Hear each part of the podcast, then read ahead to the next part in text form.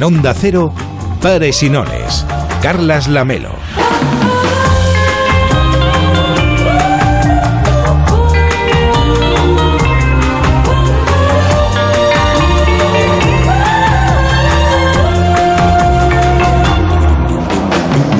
¿Qué tal? Muy buenas noches. Hoy venía caminando por la Rambla y pensaba en las vacaciones. Ahora que estamos en esa época clave del periodo estival.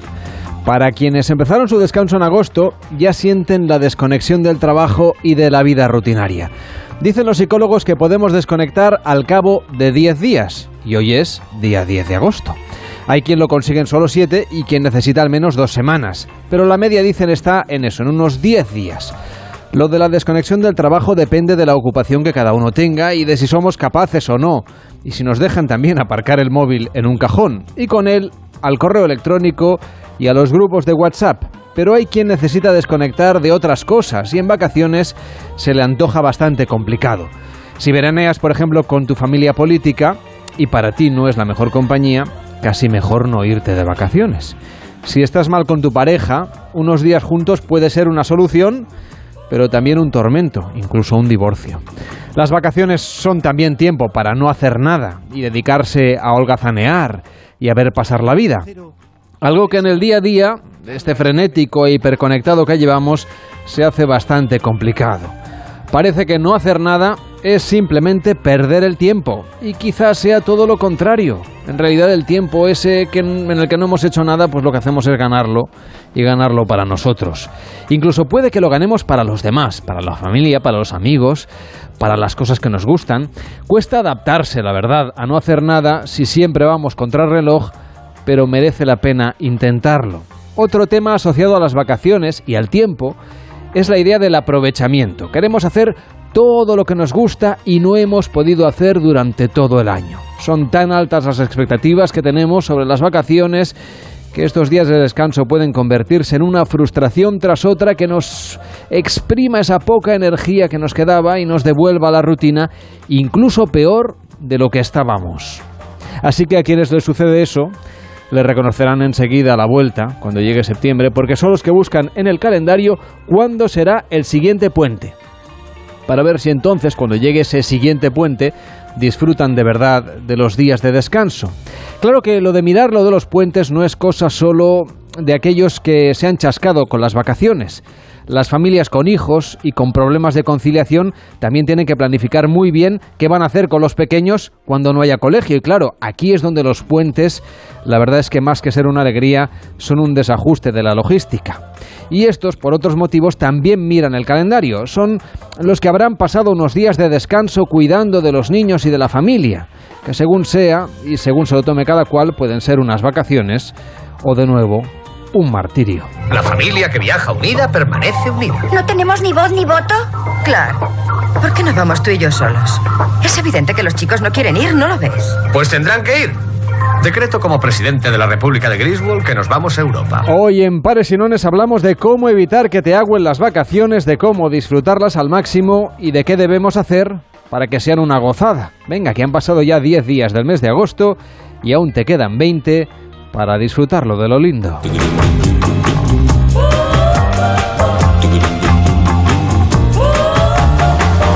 Participa en Pares y Nones. 93 343 5450 93 343 5450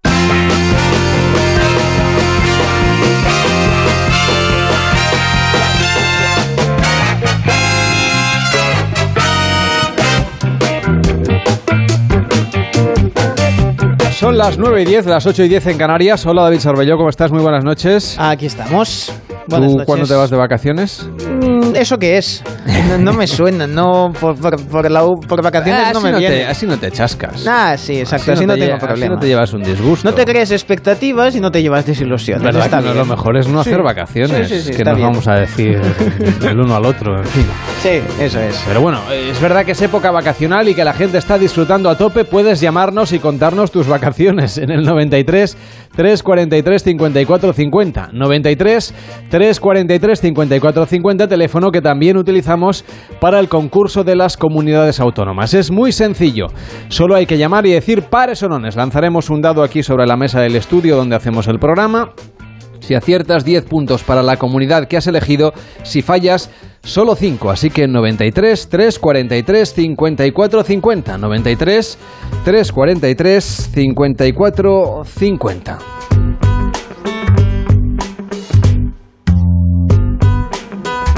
Tenemos ya aire acondicionado, señor encargado de mantenimiento del Muy edificio buena. donde Va- está Onda Cero en Barcelona. Vamos a ver, eh, a ver qué le iba a decir. A ver, tengo una mala noticia y una buena noticia. La mala noticia es que eh, esto de las obras se va a alargar un poco. Ustedes vacaciones no hacen.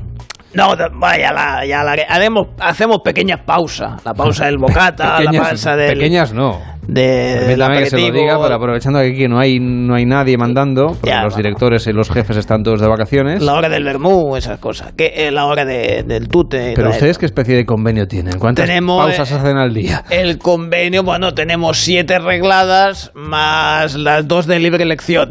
tenemos dos pausas Bueno, no- al día. No, está mal, no está mal. Sí, porque A ahora este, a está este paso cansado. van a acabar ustedes las obras de, de cambiar un filtro del aire acondicionado, que es lo único Sí. que tienen que hacer, y, y- y- Sí, sí, bueno. Soldar dos cables que se pelaron un día. Pero se ha complicado. no sé qué les pasó, que me dijo usted. Sí, bueno, que- el se apagón. le ha- que se le han pelado los cables. Sí, un cable- No sé si hablaba de alguien de por aquí o del, o del- o No, del no, aire acondicionado. ha dado un, eh, un chispazo, bueno, lo típico, ¿no? Y total, de- el tema es que teníamos el operario que tenía que tapar todo lo que sería, todo lo que vendría a ser el pasillo, pues resulta que lo han fichado en París. En París. Se va a París, se va, bueno, una expectación ahí en el aeropuerto. Pero porque va a hacer el estadio olímpico o algo No así. sé, le han pedido ahí que haga uno- unos arreglos y tal. Y bueno, no te no vea cuando estaba llegando al aeropuerto todo de periodistas, todo de gente ahí, de yo no sé qué ha pasado aquí, que bueno, todo el mundo estaba ahí esperándolo en el Charles de Gaulle y penalti. y, Bueno, una, una cosa espectacular. Bueno, le deseamos mucha suerte, que le vaya muy bien, pero no va a hacer obras como las que hubiese hecho aquí. Aquí lo hubiésemos cuidado mucho mejor. Pero bueno, la... Ha sido por el límite salarial o algo que tiene usted Efectivamente. en, ese convenio de las siete pausas arregladas y las tres. Sí, había un tema ahí y bueno, ¿qué, qué haces? ¿Te vas o te quedas? Y al final se ha ido. Bueno, total, eh, al menos el mosaico ha quedado precioso, ya lo tenemos completado. Hemos encontrado dos ánforas, una ya está en Wallapop y la buena noticia es que estamos haciendo, eh, organizando tour por la obra. Ya que lo tenemos levantado, pues está viniendo autocares del inserso de tercera edad que están viendo la obra y de ahí estamos sacando eh, un, un poquito de Unas propinillas. unas propinillas eh, que va a ayudar a que, bueno, a que ¿Pero contratemos eso a es para pagar la obra o...? Bueno, y el que tenemos que contratar ahora, pues claro, si nos se acaba a medias, alguien tendremos que fichar, de baratillo, pero va, alguien tendremos que fichar. ¿Y nosotros podemos ir a ver la obra? A ver, ¿O, hay que, o tenemos que pagarla? bueno, hay, hay que pedir turno porque está todo lleno Ah, hasta, hasta la semana que viene. Sí, sí, Vale. hasta, hasta la semana que Igual el miércoles le va bien. Pues sí, sí, que no hay programa. bueno, pues, pues gracias, ¿eh? Por, por la informa- ¿El aire lo va a arreglar o...? No, no, el aire, la pieza de Alemania aún no ha llegado.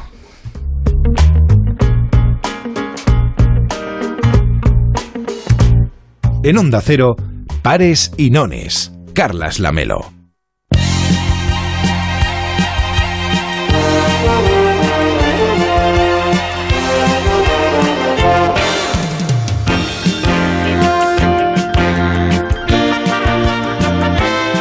Pues para disfrutar de las vacaciones, que es de lo que se trata, el cine puede darnos muchas lecciones y muchas alegrías. Con esta excusa vamos a recomendar películas de todos los tiempos para disfrutar de este tiempo de veraneo con Pablo Mérida. ¿Qué tal, Pablo? Buenas noches. Hola, buenas noches, Carlos, ¿qué tal? Has preparado un decálogo para disfrutar de las vacaciones, o más bien una guía sobre cómo el cine te puede ayudar a no arruinar tu tiempo de descanso. Sí, sí, eh, os quería plantear 10 momentos a través de 10 películas eh, que nos ayuden un poco, pues eso, a, a saber lo que mm, debemos evitar en el tiempo de vacaciones para poder disfrutar de, de- de- de- este tiempo de descanso a tope. Y claro, evidentemente el, el primer punto mm, pasa por elegir un medio de transporte seguro. Si te parece no bien, lleve- eh, como tengo aquí el decálogo, te, te- te lo voy a ir leyendo para que tú me cuentes, eh, me des una explicación. Porque lo de elegir Venga. un transporte seguro, hombre, me parece lo más lógico, habida cuenta que si uno no tiene transporte, pues pocas vacaciones puede hacer. Hombre, puede hacer el camino de Santiago desde su casa hasta Santiago, pero poco más le queda. Claro, y mm, parece, ya te digo, un poco gratuito, pero claro, es que tú imagínate si tienes la mala pata de mm, elegir que, que te vas a tu destino de vacaciones en avión y te metes en un avión como el de aterriza como puedas. Dígale al comandante que hemos de aterrizar lo antes posible. Hay que llevar a esa mujer a un hospital. ¿A un hospital? ¿Qué es, doctor? Un gran edificio lleno de enfermos y a veces no hay camas. Diga al comandante que debo hablar con él. Enseguida. Comandante, ¿cuándo podremos aterrizar? No puedo decirlo. A mí sí, soy médico. No puedo decirlo con seguridad. ¿No puede calcularlo? Pues hasta dentro de dos horas. ¿No puede calcularlo hasta dentro de dos horas? No, no, quiero decir que no podremos aterrizar hasta dentro de dos horas. La niebla cubre toda esta zona. Intentaremos llegar a Chicago. Ay, qué bueno. Este, pase el tiempo que pase, nos hemos ido riendo aquí de... Qué maravilla. Sí, sí, es que eh, era, era un sin parar. Aterriza como puedas, una película de 1980 eh, dirigida por David Zucker, Jerry Zucker y Jim Abrahams en, en un momento de dulce, ¿no? Eh, yo creo que, bueno, es una, una película absolutamente inolvidable que todos hemos visto y revisto, pero que en una noche de verano mm, seguro que nos, hace reírnos una vez más porque, eh, bueno, es un- una comedia fantástica. Tenemos ya un medio de transporte para irnos de vacaciones. Ahora hay que buscar el alojamiento. Y tú nos dices, cuidado con los hoteles que en las películas a veces esconden, bueno, cosas terribles. Sí, eh, tenemos bastantes, bastantes ejemplos que nos llevan a pensar que eh, los hoteles, lejos de lo que imaginamos nosotros como un lugar paradisíaco donde dormir, bueno, pues se pueden convertir en auténticas pesadillas. Esto es lo que ocurría, por ejemplo, en Psicosis. Hay habitación. Tenemos 12 habitaciones. Y además las 12 vacías. Bueno, el colchón eh, es bastante blando y el... El cuarto de baño. Ese chico vive como un ermitaño. Aquel negocio va mal desde hace 10 años. Bueno, hay hoteles que ya solamente con la pinta que tienen cuando entras ya sabes que no es una buena elección. no sé si tú sí. te has alojado alguna vez en alguno que pensarás, En- quizá no era el mejor sitio al que ir a parar. En alguna ocasión me ha pasado y sobre todo yo creo que lo peor que tiene, eh, ahora oíamos el corte de este clásico de Alfred Hitchcock de 1960, que es Psicosis, eh, que mm, todos recordamos como eh, Anthony Perkins bordaba el papel de ese eh, mm, lo empleado llamado Norman Bates. Yo creo que lo peor que te puede no es que el hotel en sí eh, te dé más o menos mala espina, sino que el que te reciba se dé un aire a Norman Bates. Es- esto yo creo que a cualquiera le pondría un poco nervioso.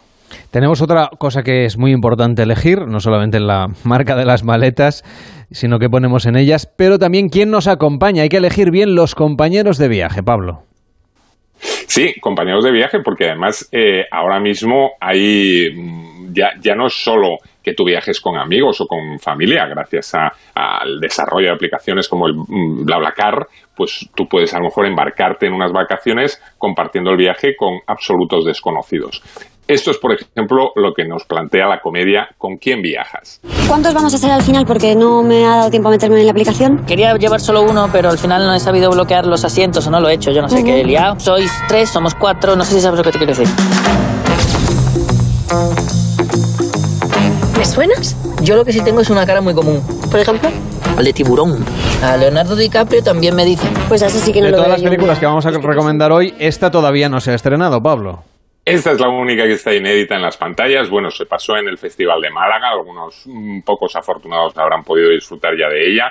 Eh, al resto de España va a llegar eh, muy, muy, muy en breve. En las próximas semanas se estrena en concreto el 10 de septiembre.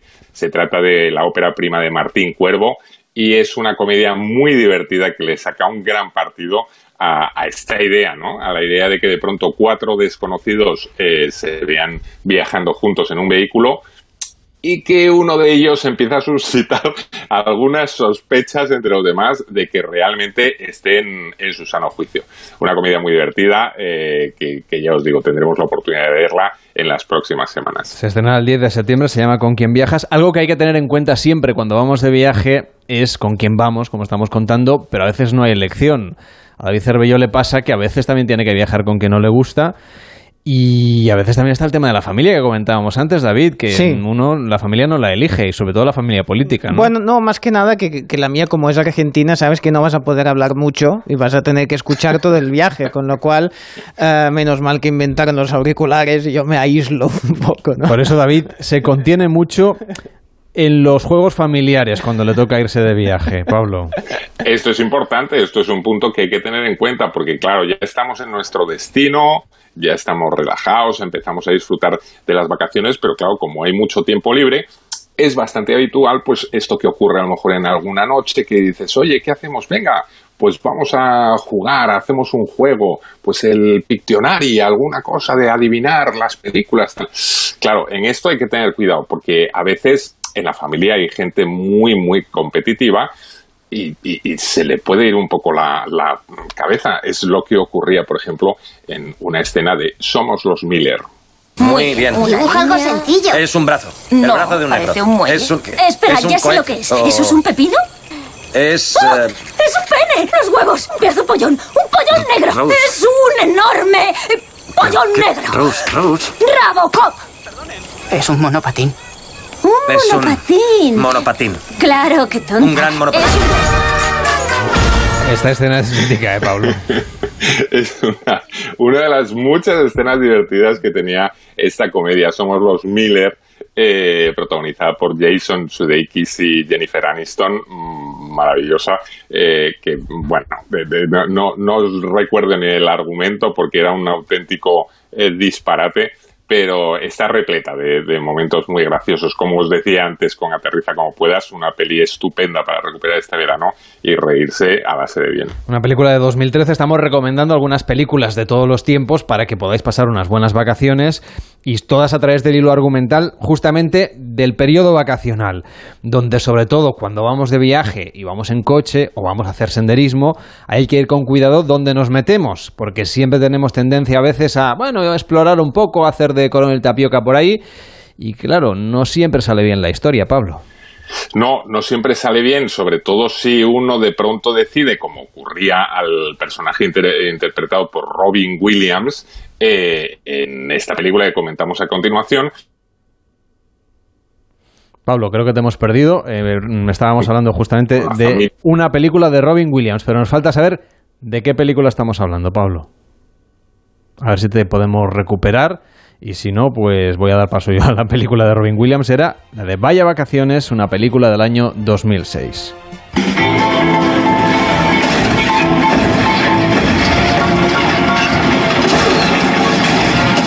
Está en una carretera no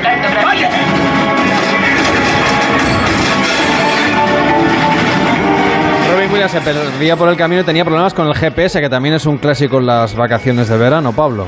Sí, otro clásico, el GPS, y ya os digo, el, este espíritu aventurero que le llevaba a decir, eh, mira, me salto la eh, autopista que va muy cargadita, vamos por este camino vecinal, y acababa en el pico de una montaña atrapado sin posibilidad de ir ni para atrás ni para adelante. Esta película, Vaya Vacaciones, ya como su título indica, comprenderéis que es un clásico eh, absolutamente mm, indispensable para, para disfrutar de estos días. ¿Tú compartirías con nosotros qué has hecho así de raro o de peculiar estas vacaciones? Yo la verdad es que eh, mm, pocas cosas raras, porque eh, mm, llamarme un poco aburrido, pero no soy de grandes aventuras ni de nada así Una aventura puede ser pedirse un pincho de tortilla de patata según dónde, también te lo digo. O sea, que te puede arruinar las vacaciones en cualquier momento. No, no. La experiencia más extrema que, he pasado en, en estas vacaciones ha sido pasar una noche en, en Sevilla a 40 grados, que seguro que es una experiencia eh, durilla. Los que nos oyen desde allí, desde luego dirán, ah, qué tontería, qué tontería, se están acostumbrados.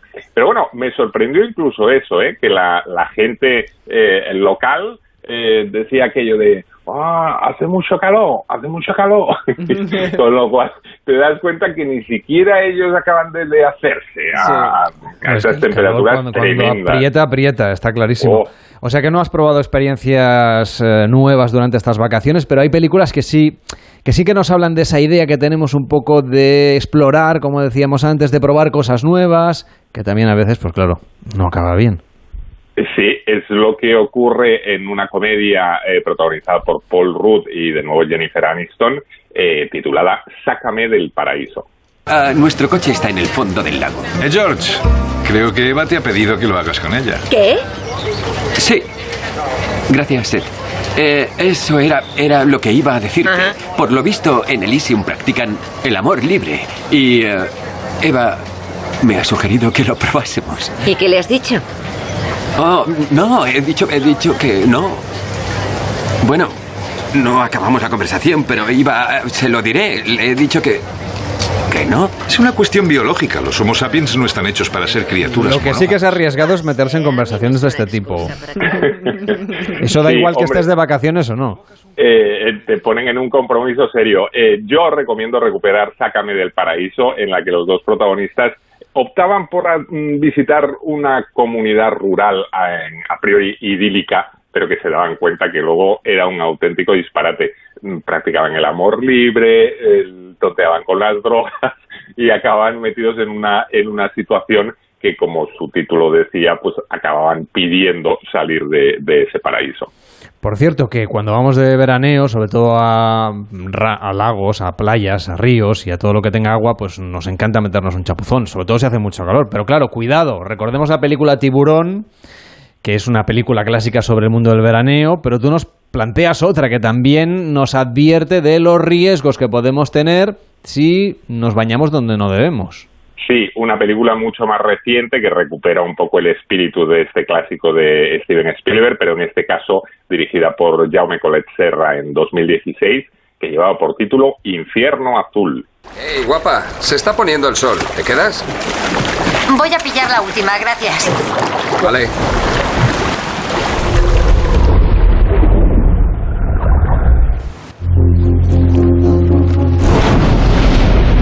Claro, aquí aparecía un bicho.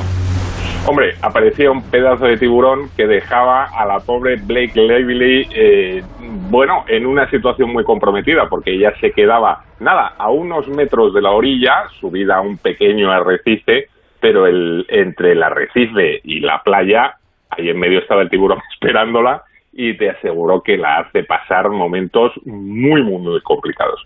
La peli es fantástica, eh, muy refrescante, muy veraniega y de estas que, bueno, te, te muerdes las uñas desde el principio al final. Bueno, yo bichos de estos no me he encontrado, pero sí alguna carabela portuguesa, alguna medusa, que también, hombre, te arruinan el día un ratito, ¿no?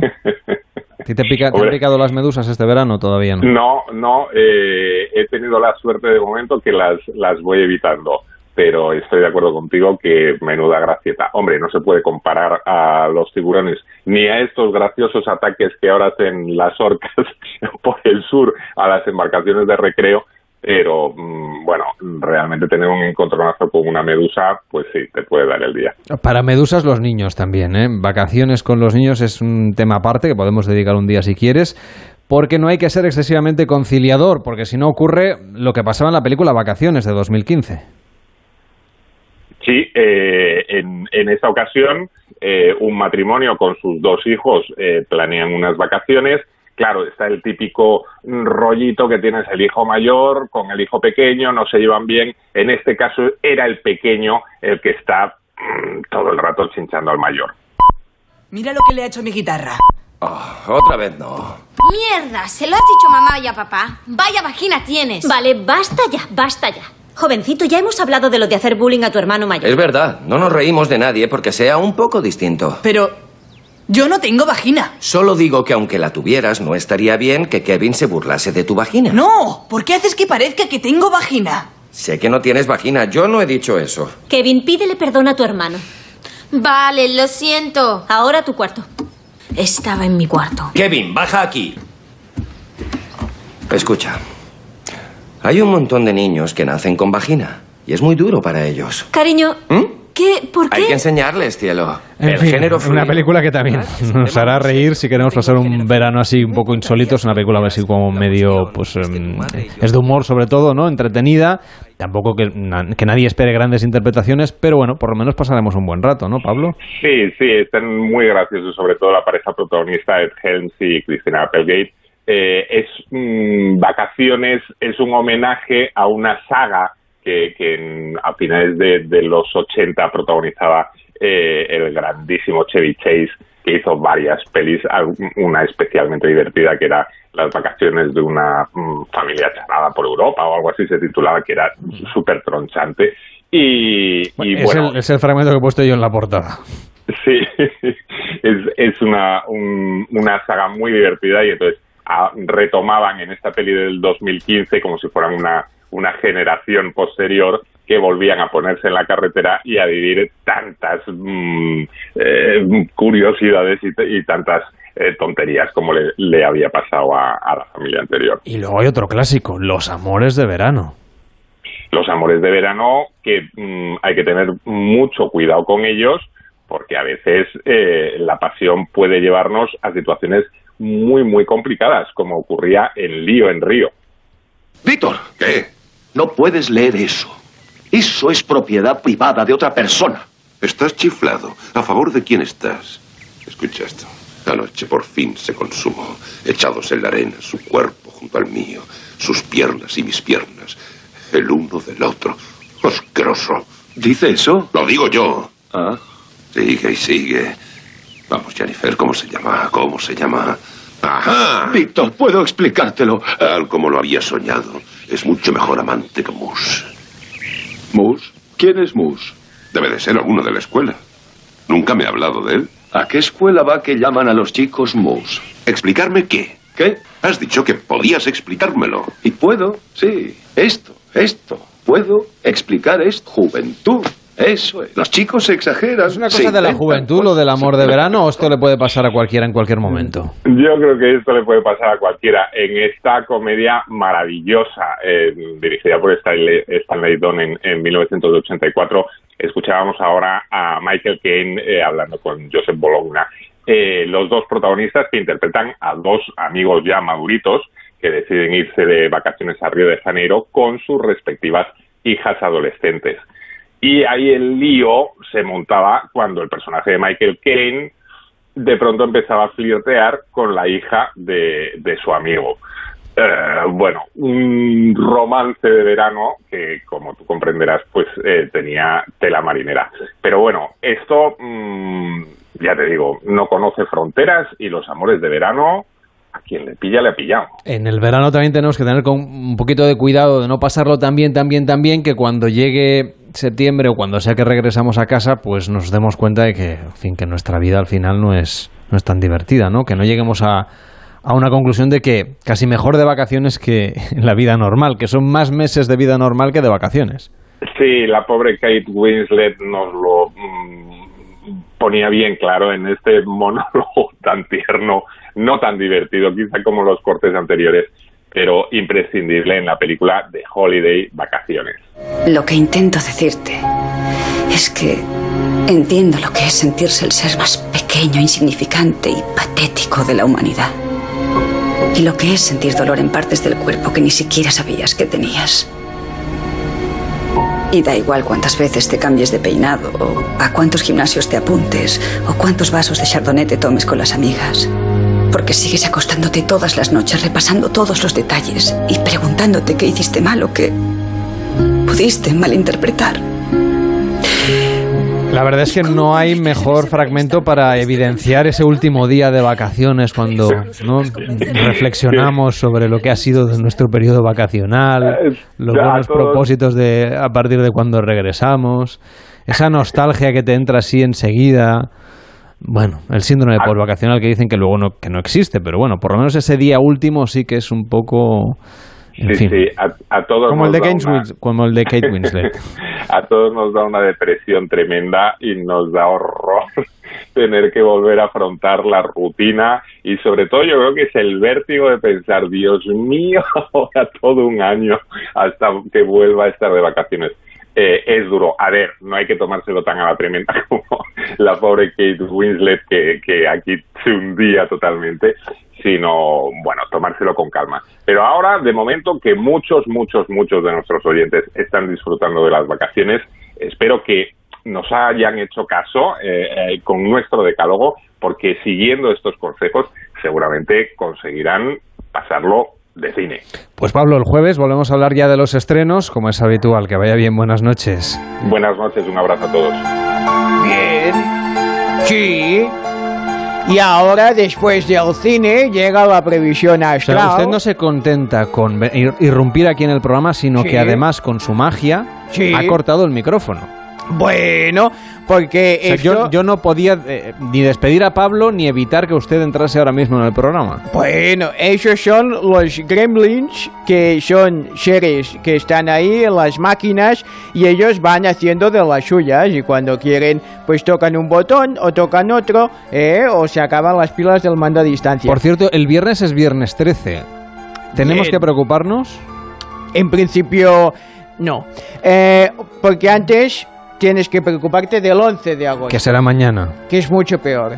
Fíjate, fíjate que dice mi manual no de diga- referencia. no me diga eso. Dice, los nacidos el 11 de agosto sienten la imperiosa necesidad de decir la verdad, pero también manifiestan interés por la cara oscura de la vida y por temas que podrían perturbar a otros. Solo le diré que en mi manual de sea, referencia, perdón, lenguaje perdón una cosa, secreto- o sea que es, es gente así como...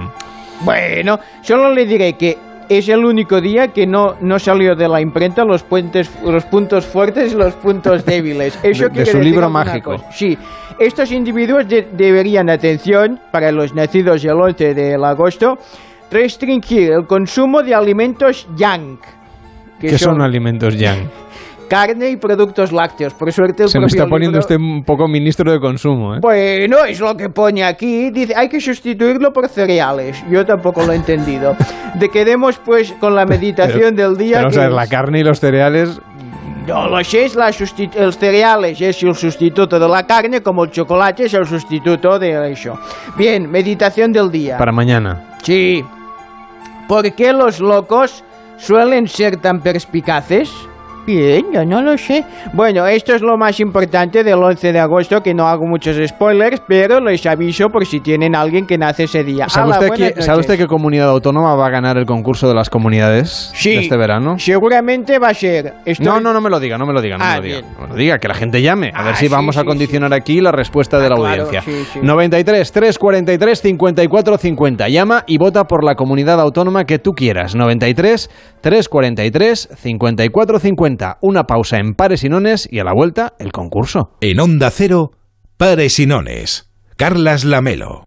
Amor mío, esta nota de voz es solo para decirte que tengo los 15 puntos y pago menos que tú. Si tienes los 15 puntos, ¿qué haces que no estás en línea directa? Cámbiate y te bajaremos hasta 100 euros lo que pagas por tu seguro de coche o moto. 917-700-700. Condiciones en lineadirecta.com.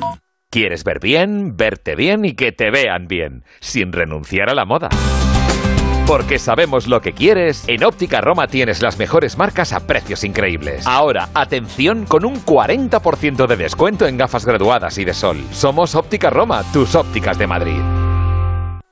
Has elegido la radio para dar a conocer tu marca, para compartir sus valores, motivaciones y compromisos, para reforzar su imagen diferenciándola de la competencia, para llegar a nuestros oyentes. Por eso, desde la radio queremos darte las gracias por poner en nuestras manos tus deseos. Seguiremos trabajando para hacerlos realidad. A todos nuestros anunciantes, gracias por elegirnos. La radio y el podcasting conviven en el escenario del audio. El máster en radio de Onda Cero de la Universidad Nebrija te ofrece un doble título. La digitalización de los medios hace que la radio informativa y de entretenimiento sea más necesaria que nunca los siete días de la semana. ¿Cómo aunar la inmediatez, el rigor y la profundidad de la actualidad en la era digital? Máster en radio de Onda Cero y experto universitario en podcasting, con prácticas aseguradas. Inscríbete en nebrija.com. Universidad Nebrija. Imparables. Mundimed.es, la mayor plataforma de telemedicina de Europa con más de 12 millones de usuarios. Médicos, psicólogos, especialistas, nutricionistas y todo lo que pueda necesitar sin esperas ni cita previa, al momento. Y por solo 5 euros al mes, usted y toda la familia. Ah, y el primer mes gratis. Mundimed.es, la medicina del siglo XXI sin esperas. ¡Ay, qué ilusión! Mañana empezamos las primeras vacaciones en la casa de la playa. Por cierto, voy a llamar a Securitas Direct como me recomendaron en la inmobiliaria. Que después del verano esa zona se queda vacía y aumentan mucho los robos y las ocupaciones. Confía en Securitas Direct. Ante un intento de robo o de ocupación, podemos verificar la intrusión y avisar a la policía en segundos. Securitas Direct, expertos en seguridad. Llámanos al 945 45 45 o calcula online en securitasdirect.es. Ahora comienza, en Onda Cero, Pares o Nones. El concurso de pares y nones.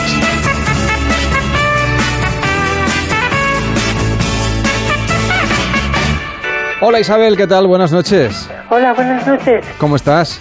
Pues muy bien. ¿Tú eres de los que ha cenado o de los que todavía no ha cenado? Pues mira, estaba cenando, pero Eh, no eh. te digo el qué porque me ha quedado fatal. Vaya. Bueno, pues invéntatelo. En Total, en la radio... Bueno, mira, yo- yo lo que sí os mandaría son unas, unos marisquitos de mi tierra, Ah, ¡Qué maravilla!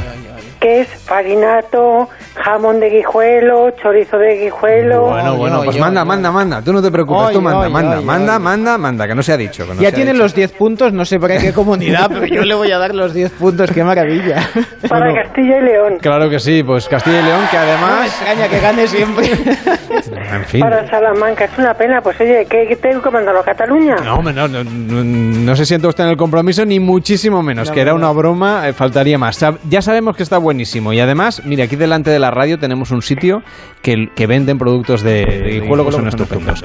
Bueno, vamos a, vamos a jugar. ¿Pares o nones, Isabel? Pues pares. Y Pares. para Castilla y León. Para Castilla y León y sale un 5. Ay. Bueno, pero 5 puntitos más, gracias a Isabel. ¿No hay cinco malo? Eso es. ¿Verdad que no? Pues, oye, pues son 5 puntos más, que le da este 5. Gracias Isabel y que vaya bien. Buenas Pues noches. muchas gracias por vuestro programa. Faltaría. Que buen trabajo. Hasta luego. Faltaría más. Buenas noches. Hola Alfonso, ¿qué tal? Buenas noches. Hola, buenas noches. ¿Cómo estás, Alfonso? Eh, muy bien, contento de estar con vosotros. Nosotros encantados de que estés aquí con nosotros y que juegues. ¿Por qué comunidad autónoma? Eh, por Murcia, Por Murcia. ¿Pares o nones? eh, Nones. Nones. Lanzamos el dado y sale un 2. Ay, ay, ay, ay. Bueno, hoy está rebelde el dado también, pero bueno, Alfonso, no te preocupes. Cinco puntos más para Murcia. Que vaya bien, buenas noches. Bu- Buenas, buenas noches y gracias. Hola, Fran, ¿qué tal? Buenas noches. ¿No tenemos a Fran? Vale, pues eh, en cualquier caso hacemos una pausa en pares y nones y a la vuelta vamos a hablar de economía, de economía doméstica.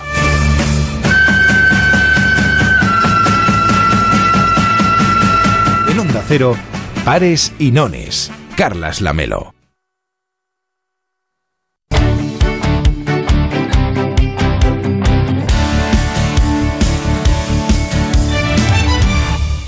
Algunos coleccionan sellos y otros son coleccionistas de vida, cazadores que salen a por ella, que saben que hay que exprimirla antes de que se escape y cuando se escape volver a perseguirla y no parar nunca. Si la vida es un viaje, que sea el mejor de tu vida. Del 14 de julio al 31 de agosto, un Audi A1 Sportback puede ser tuyo por 210 euros al mes y entrada de 6.545 euros. Time to live, time to Audi. Consulta condiciones en audi.es. Venga a las rebajas de Muebles a Dama. Precios insuperables con la misma calidad de siempre, en una gran variedad de estilos y modelos, con su habitual trato amable, transporte y montaje gratuitos y la mejor financiación. Todo lo bueno de Muebles a Dama, pero ahora con rebajas. En General Ricardo 190 y en la web mueblesadama.com. Restaurante Couzapín les ofrece la mejor cocina asturiana también en agosto. Pescados, arroces y sidra. Mucha sidra. Couzapín.es Si es que ya lo digo yo siempre, dúchate que sale económico, pero eso sí, hazlo en un plato de ducha de Duchamanía. Hazme caso, ¿no ves que una bañera tiene más peligro que meter los dedos en un enchufe? Y mira que son bonitos los platos de ducha de Duchamanía. Oye, con suelo antideslizante, sus mamparas para entrar a vivir, pues eso, dúchate que sale económico y llama a Duchamanía, que no me entere yo que no lo haces. En Madrid, Paseo del Molino 6, 91 468 4907 y Estrena tus vacaciones con tu nuevo coche en Ocasión Plus. Más de 4.000 coches disponibles con descuentos de hasta 6.000 euros y solo hasta fin de mes. No te quedes sin el tuyo. Las mejores oportunidades vuelan. Ocasión Plus. Nueve centros en Madrid. Localiza tu centro más cercano en ocasiónplus.com. Abierto sábados y domingos.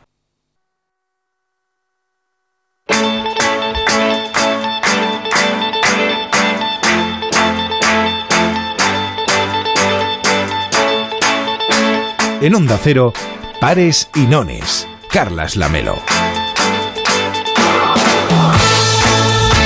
A menudo los medios de comunicación hablamos de la economía de las grandes cifras, de los resultados del IBEX, de la evolución de las bolsas o de los fondos europeos, pero lo que preocupa a mucha gente es simplemente llegar a final de mes. Hoy se habla, por ejemplo, de impartir matemáticas desde la perspectiva de género, porque en las facultades de matemáticas acaba habiendo más alumnos que alumnas. Pero quizá convenga abordar otros aspectos, sin dejar de destacar las aportaciones de las mujeres a las matemáticas en la historia de esta materia. Me refiero a la educación financiera, porque hay mucha gente que cuando debe pedir una hipoteca desconoce los conceptos básicos de la operación que al final va a marcar su vida financiera seguramente por muchos años. No saben cuadrar, por ejemplo, tampoco, o no sabemos cuadrar el balance de la economía doméstica para llegar bien a final de mes, o hacer un presupuesto en base cero para no estirar más el brazo que la manga. Iñaki Jiménez Largo, ¿qué tal? Muy buenas noches. Hola, muy buenas noches, Carlas. Pues la verdad que es que muy contento de, de hablar contigo. Eh, me hace mucha ilusión además decirte desde dónde te estoy, eh, desde dónde estoy hablando. Seguro que me vas a dar envidia.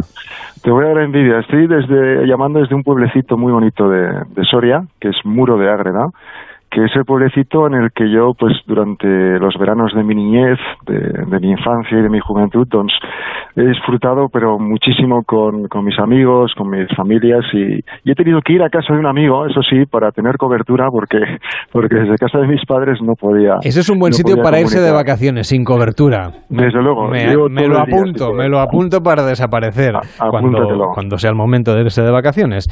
Tú has escrito un par de libros sobre economía doméstica, que no te engañen, y cuánto sabes de economía, libros en los que destacas la importancia de la educación financiera. Hoy, como bien sabes, el tema de la educación es de máxima actualidad por esa idea, entre otras muchas cosas, el, borrador, el proyecto de ley sobre educación, que habla de dar matemáticas desde la perspectiva de género. Tú que además eres profesor de instituto, no de matemáticas, pero sí de economía, mm, quizá ayudarás a que lo comprendamos mejor.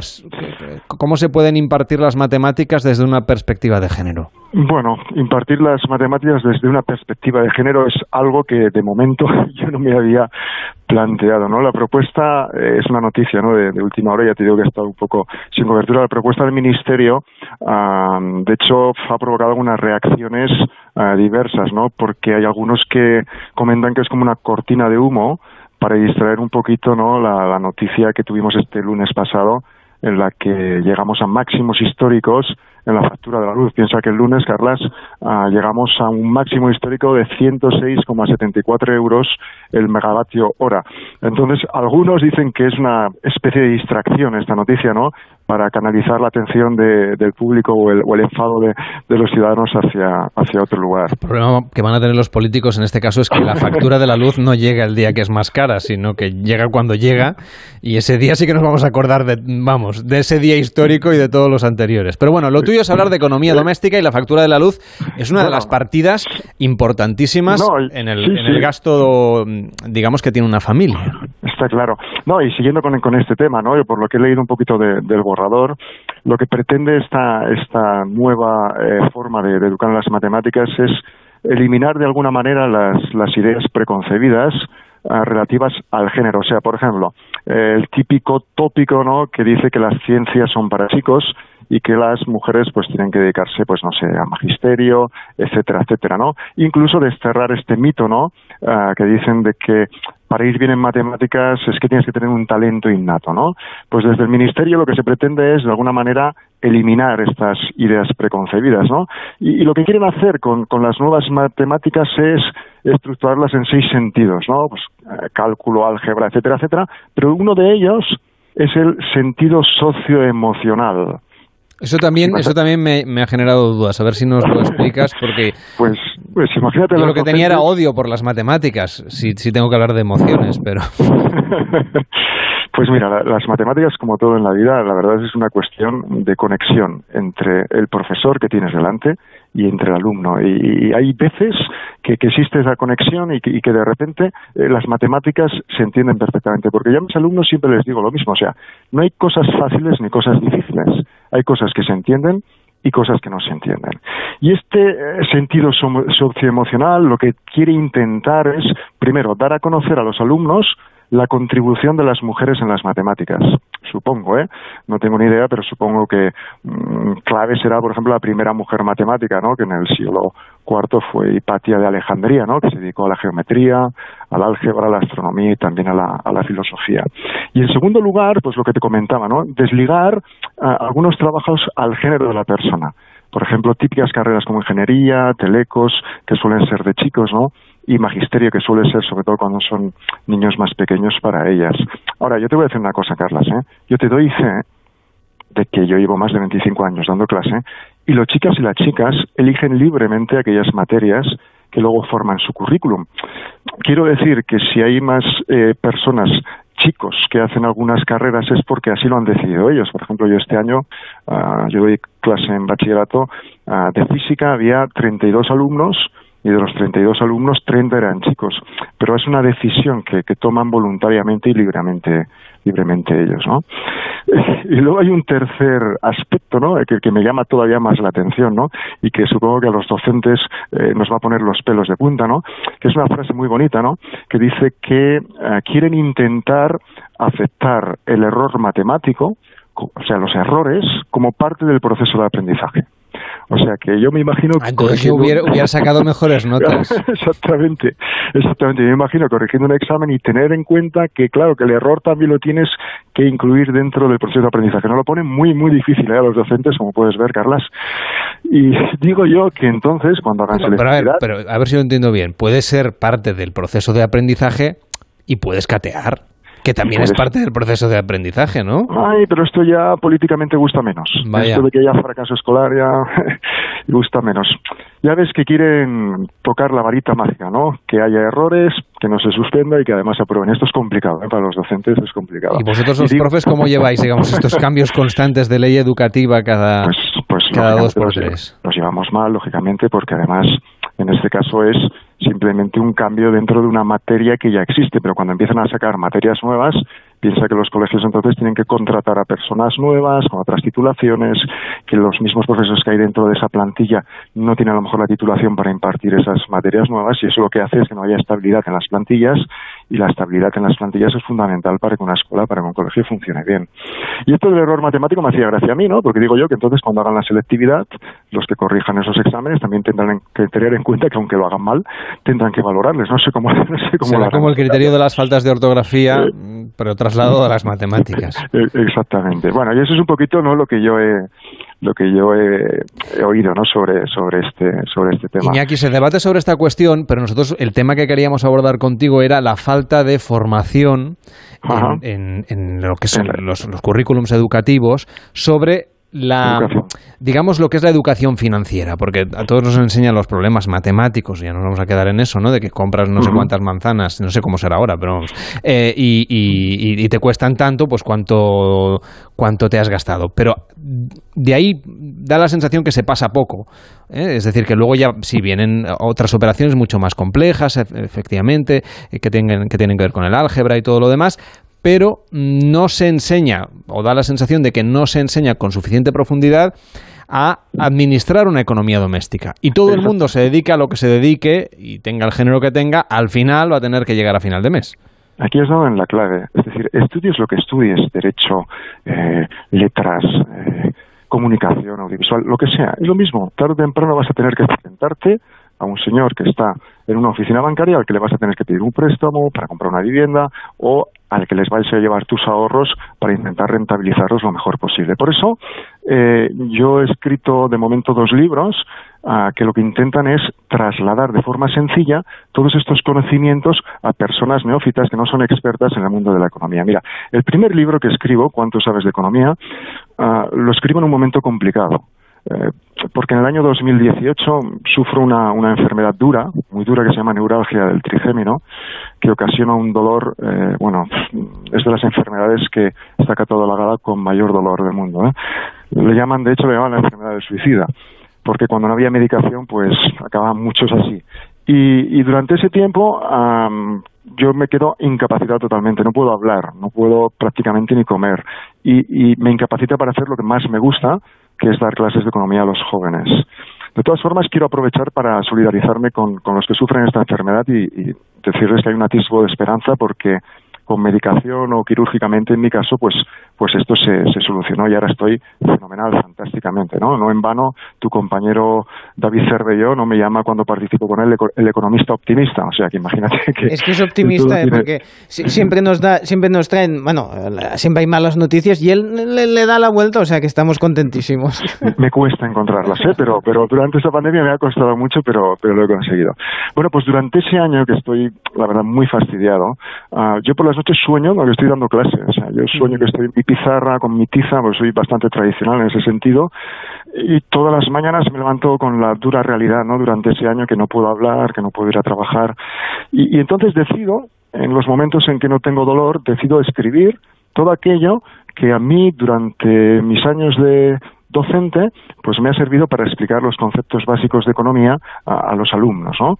Y, y, lo hago intentando ir a lo cotidiano, a ejemplos pues vivenciales míos o ejemplos muy muy claros, muy sencillos para ellos que puede entender cualquier persona. De hecho, yo pongo en tela de juicio a aquellos eruditos, ¿no? que, que se escudan en un lenguaje muy técnico y muy retorcido eh, al que solo llegan unos expertos. Yo creo que cuando algo realmente lo entiendes, eres capaz ¿no? de acercar al público general con ejemplos sencillos y claros. ¿no? Y esto es lo que pretendo en, en mi primer libro, ¿Cuánto sabes de economía?, del, del cual estoy muy contento, ¿no?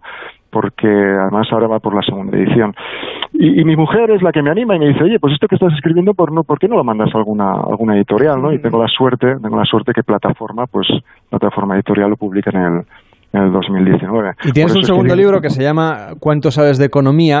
¿Cuáles serían los elementos o, o, o, aquellas materias que tú crees que los ciudadanos de a pie deberían profundizar un poquito más para entender mejor la economía que se aplica a la gestión diaria del presupuesto que tienen en casa?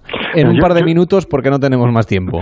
Mira, yo creo que lo primero que tenemos que tener claro es que uh, cuando nosotros entramos en un proceso de negociación, por ejemplo, con entidades financieras, tenemos que tener eh, conocimientos básicos, por ejemplo, sobre cómo pedir una hipoteca, eh, a cuánto tiempo, eh, si es interés fijo o interés variable, uh, si es mejor eh, pedirlo, por ejemplo, subrogándote o no subrogándote. Hay una serie de conceptos que yo en el segundo libro, que se llama eh, Que no te engañen, pues explico para que tengas las mismas Armas que la persona que estás eh, tienes delante, el director de, de, la oficina en este caso, y que puedas tener una, una, negociación que sea realmente satisfactoria. ¿De acuerdo? Y esto es lo que hago en el, en, el, en el segundo libro. En el primer libro, que es Cuánto sabes de economía, lo que hago es explicar conceptos de microeconomía y macroeconomía, pero acercándolos eh, al ciudadano. Te voy a poner un ejemplo. Imagínate que quiero explicar la diferencia entre la eficiencia y la eficacia, ¿no? Y como os tengo a vosotros, David Cervelló y, y Carlas, pues voy a suponer que los dos hacéis un programa de radio fantástico, que tenéis la máxima audiencia posible. Pero eh, David Cervelló dedica a la preparación de ese programa 10 horas, mientras que Carlas le dedica 8 horas. Bueno, los dos sois eficaces, porque los dos habéis conseguido el máximo resultado, que es tener la máxima audiencia en vuestros programas. Pero uno de los dos además de ser eficaz, es eficiente.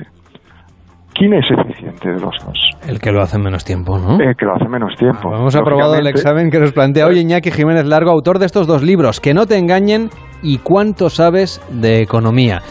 Gracias Iñaki, que vaya bien. Buenas noches. Un abrazo, buenas noches. Llegamos a las noticias, nos ponemos al día de lo que sucede y volvemos en pares y nones con muchas más historias. Hasta ahora mismo. En Onda Cero, pares y nones. Carlas Lamelo.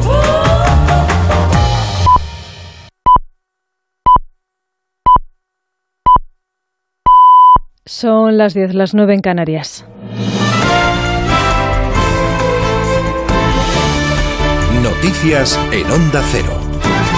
Muy buenas noches. La reducción de la incidencia por COVID, que baja 20 puntos en las últimas 24 horas hasta los 528 casos, se refleja hoy por primera vez desde hace un mes en las UCIs, con una ocupación que también baja al 21%, con casi 2.000 pacientes ingresados, 53 menos que ayer. Pese a ello, suben los fallecidos hasta 102 en las últimas 24 horas. El Gobierno confía en acelerar la vacunación entre los mayores de 12 años, sobre todo de cara al comienzo del curso escolar dentro de un mes.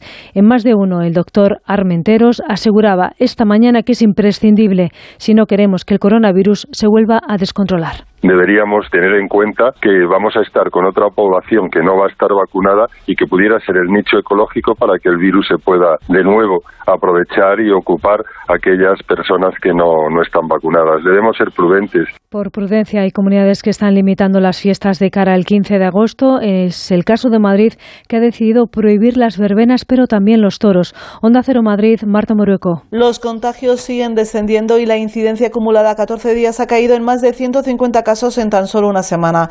Unas cifras que se espera sigan reduciéndose. Sin embargo, el Gobierno regional vuelve a apostar por la prudencia en la lucha contra el virus.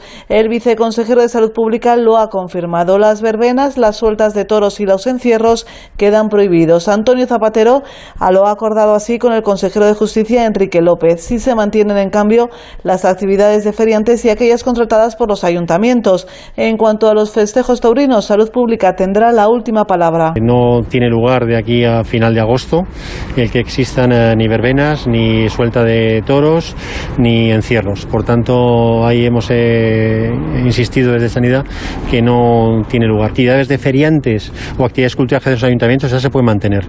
Y en relación con festejos taurinos, que Salud Pública determine si ese evento puede tener lugar o no. Por cierto, a partir de hoy ya se puede pedir autocita para la vacunación de los nacidos en 2009 y años anteriores. Madrid comienza así la vacunación de menores de entre 12 y 15 años. En Cantabria, la Consejería de Sanidad ha ampliado otras dos semanas el toque de queda en 38 municipios de la región, entre ellos Santander y Torre la Vega, una medida que tendrá que volver a contar con la autorización del Tribunal Superior de Justicia de esta comunidad. Y mañana tendremos a 30 provincias en alerta con temperaturas superiores a 41 grados. Comienza la primera hora de calor de este verano que no va a empezar a remitir hasta el próximo lunes. Marta Pérez. Suben las temperaturas hasta 46 grados en muchas zonas de España. Por ello, Sanidad quiere poner atención en los más vulnerables, mayores, embarazadas, personas con autonomía limitada, trabajadores al aire libre y niños, ya que pueden sufrir golpes de calor o insolaciones si no mantienen una correcta hidratación. Algunos de los síntomas más comunes de la insolación son la piel caliente, pulso acelerado, fiebre, desmayos e incluso alucinaciones. Entre las recomendaciones de Sanidad, la que explica el doctor Alberto Palacios del Hospital General de Ciudad Real. Evitar la salida al exterior entre las 12 y las 5 de la tarde, que son las, horas de mayor incidencia solar, y se podría salir a la calle pues más recomendable a partir de las 8 de la tarde, las horas de caída del sol y en las primeras horas de la mañana. Las comunidades con mayor riesgo son Andalucía, Madrid y la Comunidad Valenciana y las que se quedan fuera de la ola de momento son Canarias y algunos puntos de Galicia, Asturias y Cantabria. En Argelia, donde también están luchando contra los incendios que afectan al Mediterráneo, un total de 25 militares han perdido hoy la vida y otros 13 han resultado heridos cuando trataban de extinguir una treintena de fuegos que azotan desde ayer la región de Calibia, en el noroeste del país. Con ellos ya son 42 personas las que han perdido la vida en las últimas 24 horas. Y la Catedral de Santiago de Compostela inicia hoy un programa de visitas guiadas nocturnas y que va a permitir dar a conocer el resultado de los trabajos trabajos de restauración, así como la nueva iluminación. Onda Cero Santiago, Ramón Castro. Esta noche se pone en marcha el programa de visitas guiadas nocturnas a la Catedral de Santiago, un proyecto que organiza la Fundación Catedral y que permitirá realizar recorridos guiados por el interior de la Basílica Compostelana en horario nocturno una vez cerrada al público. Se trata de poner en valor el resultado de todos los trabajos de restauración y conservación que se han venido desarrollando en los últimos años, así como la nueva iluminación. Las visitas estarán disponibles de lunes a sábado en dos turnos, diez y media y once de la noche. Cada turno contará con un grupo formado por un máximo de 25 personas que irán acompañados por un guía oficial de turismo. Se recorrerá todo el interior de la basílica, incluyendo el pórtico de la Gloria, accediendo a otros espacios menos conocidos como la tribuna, el tesoro o la capilla de las reliquias. Tendrán una duración aproximada de hora y media. El coste de las visitas es de 25 euros por persona y se pueden reservar hasta con 15 días de antelación en la web de reservas de la Catedral de Santiago. Vamos ya con la información del deporte con Paula Merino. Leo Messi ya ha pasado reconocimiento médico con el PSG y mañana a las 11 podría ser presentado en rueda de prensa con el dorsal número 30. El Real Madrid denunciará a la Liga y al fondo CVC tras el acuerdo entre ambos en el que los clubes votarán el 12 de agosto en una asamblea en la que la Liga ha pedido que lo hagan sin coacciones y en libertad. Además, en el club Balanco es baja Ceballos, que sufre una rotura de los ligamentos del tobillo por la que será baja dos-tres semanas. Mañana, Supercopa de Europa entre Villarreal, Chelsea y un último apunte de tenis. Muguruza ha perdido ante Sinakova por dos sets a uno y se despide del Master 1000 de Canadá. Es toda la información. Vuelve a Onda Cero a las 11, las 10 en Canarias, en una nueva edición de La Brújula con José Miguel Azpiroz. Síguenos por internet en ondacero.es.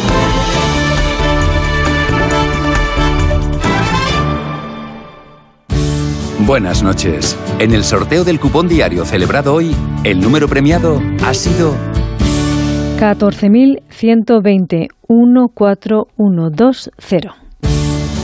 Asimismo, el número de serie correspondiente a la paga, premiado con 3.000 euros al mes durante 25 años, ha sido 28028.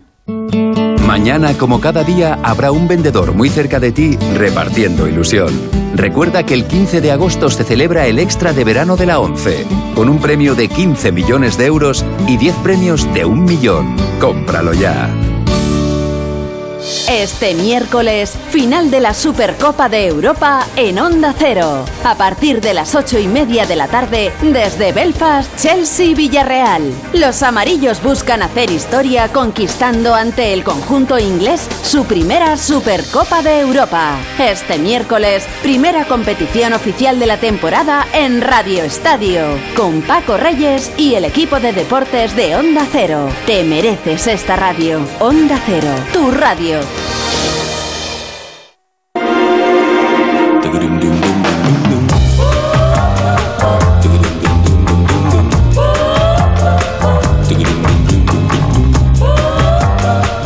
En Onda Cero, Pares y Nones.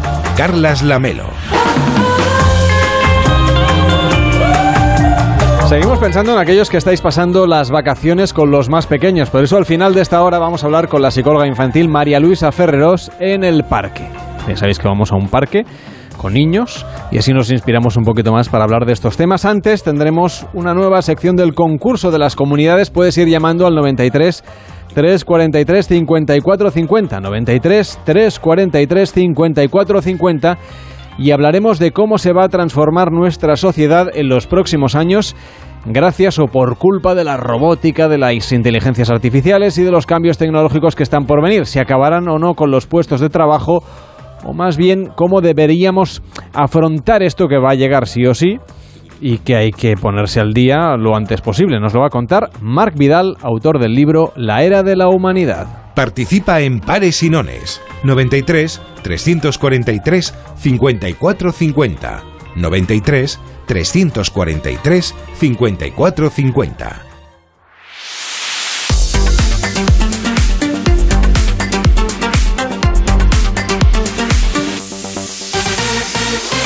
Pero antes es momento de comentar la actualidad de la jornada, la que la gente quiere escuchar, la que está basada en la realidad, pero solamente basada. Sí, y atención a esta noticia, en Elche se ha elaborado el arroz con costra más grande del mundo. Atención, con 85 docenas de huevos, 75 kilos de conejo, 45 de pollo, 25 kilos de embutido, etcétera, etcétera. O sea, una barbaridad. Y 200 gramos de azafrán, que esto al, al precio que va el azafrán, esto es, Es una pasta. Esto ¿eh? es una pasta. Esto sí, lo sí. traía un camión blindado de estos que vienen a buscar las monedas a los, Sí. a los bancos. Exacto, aquí habían 200 gramos. Buah. Eh, bueno, ha sido para un propósito solidario repartir más de un millar de raciones a centros sociales de menores y geriátricos de Elche. Eh, bueno, este típico plato ilicitano se elabora cada 10 de agosto, eh, eh, o sea que bueno, desde aquí les felicitamos, pero no es de esta eh, de la que queremos hablar, sino de otra, en este caso paella, que puede batir otro récord. Voy a leer el guion, veo que podemos hablar con don Vicentet Fogons de Arrozal. Sí, bona nit. Usted también prepara un récord. Así es, chiquet. Yo lo que quiero es confeccionar la paella más pequeña del mundo. La más pequeña, ¿y eso para qué? Porque me lo han pedido los que viajan al espacio. Es típico eso de preparar las paellas para los que van a los yates, ¿eh? que van ahí con el barquet y eso lo hacemos las paellas. Pues ahora me lo han pedido los que van al espacio, ¿eh? ¿Qué te parece de categoría, eh? ¿Y cómo van a elaborar una paella en el espacio? Bueno, tendrán que llevar el agua de Valencia deshidratada, el arroz, el azafrán y todo en botecitos pequeños. En concreto para el arroz vamos a usar 5 granos de arroz. Pero eso es muy poco, ¿no? Para una paella. Es que vale mucho dinero llevar un kilo al espacio. Por eso tenemos pensado plantar una rosal ahí en la luna. En la luna de Valencia, claro. ¿eh? O en la Estación Internacional de Valencia, de categoría, que la estamos construyendo a imagen de la ciudad de las ciencias, de categoría, che. Y díganos, ¿qué más ingredientes va a echarle usted a la paella espacial? Eso es secreto. Además, si digo alguno que no es, luego se me van a enfadar. Es versión del espacio y en lugar de la garraet, del socarraet, será arroz del cohet. ¿Eh? Al cohete y al caloret también. Vaya, pues menuda receta, en fin. Bueno, pues muchas gracias por la exclusiva y mucha suerte. De nada, y voto pares para la luna de Valencia. Es que los satélites tampoco, todavía no son de España, aunque sea la luna de Valencia. Ahí va. Bueno, la próxima vez será. En Onda Cero, pares y nones. Carlas Lamelo.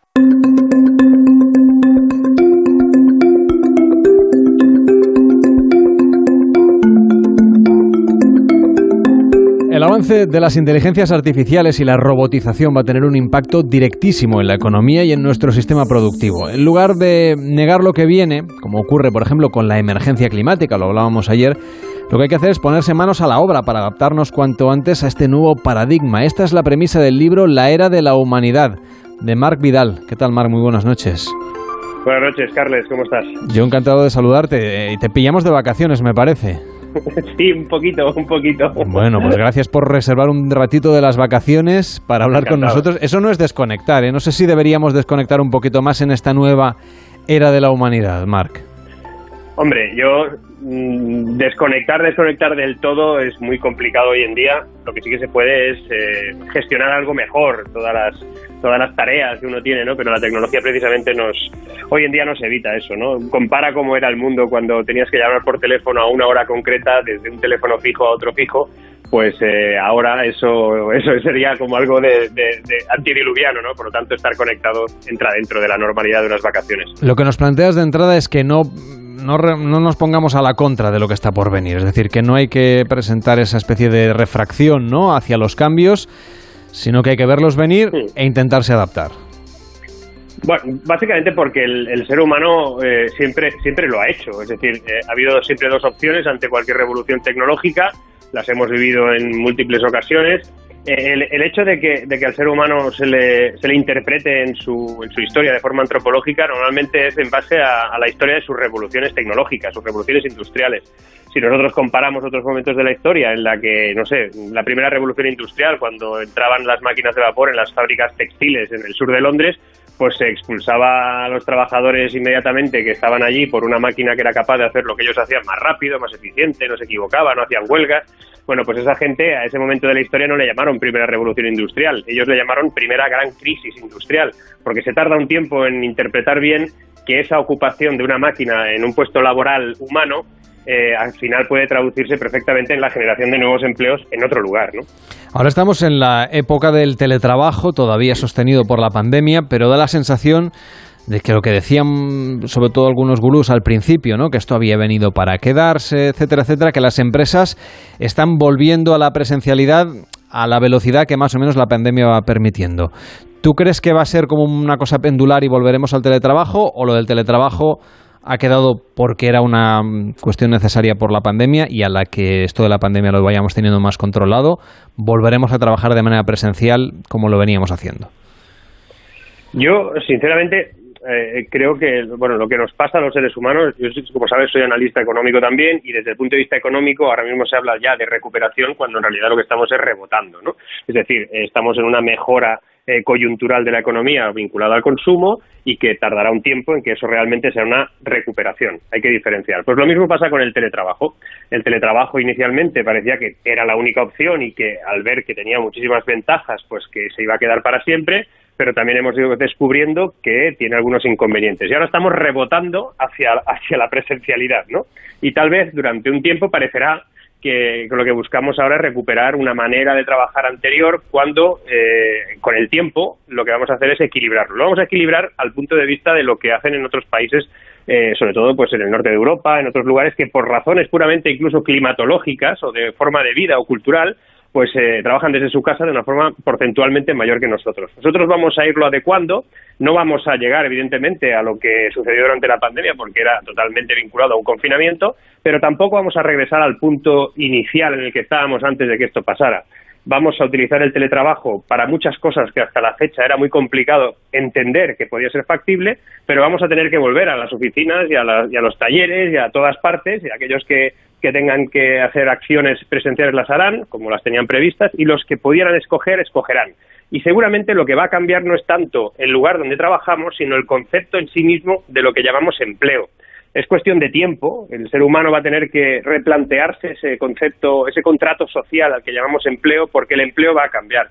Y si vamos interpretando algunas de las grandes decisiones de algunas de las grandes empresas de este mundo que han dicho que hay que volver a la oficina, también han dicho que volviendo a la oficina lo que no se va a volver es con horarios o que no se va a volver en el planteamiento anterior, sino que vamos a trabajar de un modo distinto y va a ir más vinculado seguramente a proyectos, seguramente a la gestión cumplida, a diferentes aspectos que hasta la fecha pues no se interpretaban así, que estaba eh, vinculado a horarios, estaba vinculado a una agenda eso es lo que va a cambiar. Yo creo sinceramente que además eso se, se va a ir enlazando hacia una sociedad en la que seguramente muchas de las cosas que hoy hacemos van a ser sustituidas por máquinas y por, por sistemas eh, tecnológicos y a la vez pues vamos a tener que reestructurar ese concepto, ese contrato social llamado empleo, que no va a ser el mismo en los próximos años. Es lo que tú llamas el empleo híbrido. Sí, un empleo en el que, mira, ahora hay una hay un, concepto nuevo que me hace mucha gracia, ¿no? Que llaman ociocio, ¿no? la gente... como el Blazer, ¿no? Que es, la, es el turismo de negocios. Dice, trabajan en trabajan en su casa y luego se van a la oficina a relacionarse, ¿no? Ah, bueno. pues en realidad en realidad no van no van solo a relacionarse. Hay empresas que han decidido que el empleo eh, que aquel quiera ejercer desde su casa y lo puede hacer porque por su modelo de o su sistema de trabajo lo permite, pero luego evidentemente ese vínculo de equipo, ese vínculo con la compañía, esa ese compromiso con, con, la marca a la que representas, pues se tiene que producir también visitándola, ¿no? De algún modo teniendo eh, un modelo de interpretación sobre lo que haces. Y ese modelo de interpretación se hace en el local, eh, o sea, en el lugar físico. Y a eso, pues eh, cuando sucede, no necesariamente ha de ser exactamente para hacer lo mismo que haces en tu casa, sino tal vez para cosas que para eso sí que precisas a tu equipo o precisas a otras personas. Y a eso le llaman ocio-ocio, es decir, ir a la oficina a relacionarse de un modo distinto al que hacíamos hasta ahora y eh, yo creo que, bueno, el ofiocio yo lo veo más en el bar de abajo de la oficina, pero bueno, cada uno... Cada uno decir que el ofiocio es ir a tomar el café con los compañeros. Algo así, no sé, tal vez, eh, sí, sí, también eh, es, es, cuestión de que vayamos ajustándolo, ¿no? Muchas personas durante estos meses eh, han ido pues planteando y todavía se plantea de que, bueno, que esto va a durar mucho tiempo, que vamos a tener una modalidad de vida que ha cambiado para siempre. Como tú decías, pues bueno, hubo quien lanzó esos mensajes, yo fui muy escéptico desde el principio en ese sentido. Sí que tengo claro que lo que está cambiando no tiene tanto que ver con la pandemia y sí con la robotización de nuestra economía y de nuestra sociedad, pero que también es cierto que si nos remontamos a otras pandemias, desde la de 1918, y, yo tengo una, una, afición, ¿no? que es mirar vídeos muy antiguos y los que encuentro por ahí. Pues encontré uno de Ámsterdam en los años 1919, precisamente. Hacía seis meses que se había dado por acabada la pandemia eh, de la gripe española, mal llamada gripe española. Y ese, ese vídeo pues, se identificó que, que en Ámsterdam, donde habían muerto 60.000 personas hacía apenas, pues eso, un año, seis meses, la gente estaba por la calle sin mascarillas, estaba sin mantener ningún tipo de distancia, estaban viviendo su vida normal en un mercado como cualquier momento anterior a esa pandemia. ¿Qué quiere decir eso? Quiere decir que el ser humano vuelve a su media, vuelve a un estado mm, de media que, que, necesitamos, porque somos un, una somos un método de vida, una, una, una especie que precisa eh, esa relación. ¿no? Lo que sí que pasó también en esa, en esa pandemia anterior es que se empezó a utilizar el teléfono como nunca. Es decir, el salto cualitativo del uso de las líneas telefónicas fue muy grande. Y también pasó una cosa muy interesante que se va a replicar en los próximos años, y es que por primera vez y eso sucedió en esos años, en Estados Unidos sobre todo, en Nueva York, las líneas telefónicas, es decir, las personas que eran operadores telefónicos, que eran esas personas que estaban ahí pues eh, juntando un jack con otro, pues resulta que empezaron a ser sustituidos porque no podían ir, por culpa de esa pandemia, a los sitios donde ellos trabajaban y empezaron a incorporar las centralitas automáticas. Quien haya visto la serie Las chicas del cable sabrán ese momento eh, dramático en el que en el que una máquina empieza a hacer eh, marcaciones telefónicas automatizadas. Bueno, pues estas cosas que nos pasan, estos detonantes, y nosotros estamos viviendo un detonante, aceleran de forma notable la adopción tecnológica de un modo casi natural, casi sin darnos cuenta. ¿Y cuáles crees tú que van a ser los primeros cambios que vamos a ir detectando como ciudadanos, independientemente de a que nos dediquemos o del sector en el que estemos trabajando? Pues mira, mm, mm, es, complicado eh, explicar qué es exactamente la robotización que viene. Básicamente porque la robotización que viene se va a parecer más a, lo que sucedió cuando empezaron a incorporarse los cajeros automáticos en los bancos que no a ninguna película de ciencia ficción que hayamos visto en la que un humanoide con forma normalmente femenina, ¿no? que es una cosa curiosa que también habría que estudiar, pues acaba eh, hablando con nosotros y tiene una voz humana y que parece que estás ante, ante una especie de ser humano replicado. ¿no? Bueno, pues las series, eh, las películas, los libros de ciencia ficción no representan bien lo que va a pasar. ya digo, se va a parecer más al momento en el que unos, robots llamados cajeros automáticos empezaron a incorporarse en nuestra vida de forma más o menos naturalizada porque vimos que era efectivo poder ir a cualquier hora, sacar dinero de cualquier lugar sin tener que esperar a que se abriese ese banco, ¿no? Bueno, pues eh, no se han hecho películas sobre cajeros automáticos porque realmente tiene muy poco glamour hacer una película sobre cajeros automáticos asesinos y era más fácil hacerlo sobre, sobre ex máquina o sobre inteligencias artificiales muy, muy reconocibles. Bueno, pues poco a poco vamos a ir naturalizando objetos, eh, lo que se llama la Internet of Things, el IoT, eh, iremos naturalizando el uso de la inteligencia artificial en muchas de las cosas que hacemos iremos identificando esa inteligencia artificial que ya nos ayuda en muchísimas cosas que hacemos durante el día. Cuando coges tu teléfono móvil, ahí está trabajando eh, todo tipo de sistemas inteligentes, ya sea desde dentro de tu teléfono o incluso en la conexión remota a cualquier servidor que te obtiene o te entrega algún tipo de dato o algún tipo de información. Cuando entras en, en el Google Maps, si te dice por dónde tienes que ir, eso, sinceramente, eso se parece mucho a, un sistema experto, algo parecido a la inteligencia artificial que, analiza ¿no? la posibilidad de llegar antes o de un modo distinto a cualquier lugar. Vamos a irnos acostumbrando de forma natural, no va a ser extremadamente dramático. Donde va a ser dramático es en el estadio o en el escenario laboral, y para eso para eso sí que yo normalmente denuncio en mis libros o lo denuncio en, en, mis vídeos en YouTube o donde sea y denuncio que hay que ponerse en marcha estratégicamente y no actuar sobre la marcha en, lo que está pasando. ¿Y esa estrategia cómo la debemos elaborar? Cualquiera de nosotros puede ser sustituido por un robot o puede cambiar drásticamente su,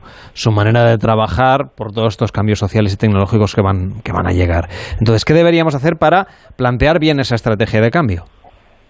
Pues eh, eh, primero aceptarlo. ¿eh? O sea, normalmente todo el mundo piensa, y yo hablo con muchísima gente, he trabajado en, muchos países y he visto pues, las diferentes maneras de afrontar eh, este, este momento que en otros lugares ya se ha producido o se está produciendo a una velocidad mayor. Y es curioso cómo nos cuesta eh, identificar que nuestro puesto de trabajo pueda ser sustituido en algún momento por, un, por una máquina, ¿no? Contemos que hace, no sé, hace, no sé, qué sé, unas cuantas décadas, pues alguien que tenía un trabajo, pues lo iba a tener el trabajo para, pues para toda la vida, el mismo lugar y en el mismo sector hace o en estos momentos prácticamente pues ya nadie considera que va a estar en la misma empresa todo el tiempo, pero sí en el mismo sector o haciendo lo mismo en diferentes empresas. En los próximos años lo que vamos a tener es gente que va a hacer cosas distintas en empresas distintas cada cinco o diez años. Imaginemos un caso, una persona que se dedica pues a ser cajero en un supermercado dentro de unos años su empleo evidentemente va a ser sustituido por un cajero automático en el que tú puedas eh, pasar tu producto o incluso ni eso, ¿no? Simplemente recogerlo y que quede identificado en tu teléfono móvil como pasa en Amazon Go. La cuestión es que esa persona pues tendrá que reciclarse, tendrá que reinventarse, tendrá que formarse, tendrá que hacer muchas cosas. Cuando esas cosas las haga, pongamos el ejemplo de que es una persona eh, pues con ciertas habilidades eh, tecnológicas o de conducción y hace un curso o hace un no sé lo que sea sobre la conducción de drones, ¿no? estos aparatos que vuelan por ahí. Bueno, resulta que ya pues tiene un nuevo empleo que es tecnológico y que ha sustituido el que tenía anteriormente, pero resulta que los drones dentro de 15 años van a ser automáticos, autónomos, van a circular sin que nadie los conduzca esa persona tendrá que volverse a reinventar, a reciclarse, a formarse. Conclusión. Lo más importante en esta vida, en la que viene a partir de ahora, es primero tomárselo como un desafío personal. Eh, la pregunta que cada uno de nosotros tiene que hacerse, yo me la hago casi todos los días, es cuántas de las cosas que hago hoy, dentro de cinco años, las va a hacer una máquina porque en lo que vaya a hacer una máquina quiere decir que lo va a hacer mejor que yo, más rápido que yo, de forma más eficiente y no se va a equivocar nunca. Entonces, aquellas cosas que no haga esa máquina son las que yo tengo que seguir preparando, porque son las que de momento ninguna máquina va a ser capaz de sustituir. Y aquello que una máquina sea capaz de sustituir tiene un valor incalculable. Tengo que reforzar aquellas habilidades que ninguna máquina pueda, pueda utilizar o sustituir, ¿no? Y estoy refiriéndome a habilidades que son humanas, las de siempre, y que a veces no las ponemos en marcha, ¿no? Desde la creatividad, el sistema de pensamiento crítico, los modelos de trabajo en común, colectivamente, todas esas historias que a veces decimos, bueno, es que eso, eso es para otro, pues no, va a ser para todos. Entonces solo van a quedar a salvo los directivos, ¿no? Que esos van a seguir haciendo. No, no, Ni eso, esos tampoco. No, no, no. A ver, No, ¿qué, va a pasar, hay- ¿qué va a pasar con ellos? hay una hay empresas ya por ejemplo hay una empresa eh, Acirekin que está en Japón me parece que es en- otra en Corea del Sur hay varias empresas ya cuyo cuyo CEO cuyo director general es un es un software y el consejo de administración se reúne alrededor de hipotéticamente y de forma metafórica de un robot que es el que tiene el voto de calidad, el que determina las estrategias empresariales de esas compañías, que por cierto, algunas de ellas se dedican, algunas a la inversión, otras a, la- a otras a otras tareas, pero esas empresas todas, todas, ¿eh? han incrementado sus beneficios de forma importante. ¿Qué quiere decir eso? Que eh, el que considere que su empleo, simplemente por el hecho de que manda sobre otras personas, está garantizado, pues eh, a menos que realmente sea el, bueno, que quieras eh, no ser competitivo algún día, porque puede haber alguien que diga, no, es que yo soy el jefe, jefe absoluto de mi empresa, a mí no me sustituye ninguna máquina, bueno, pues probablemente tu competencia sí lo haga y cuando lo haga a lo mejor es más eficiente que tú. Con lo cual, tal vez lo que tú tengas que hacer es estimular otro tipo de habilidades, como decía antes, que tengan más que ver no tanto con la capacidad de gestión o con la capacidad de dirección, sino tal vez con modelos intuitivos, con la creatividad humana aplicada a esa tecnología que va a trabajar, etcétera.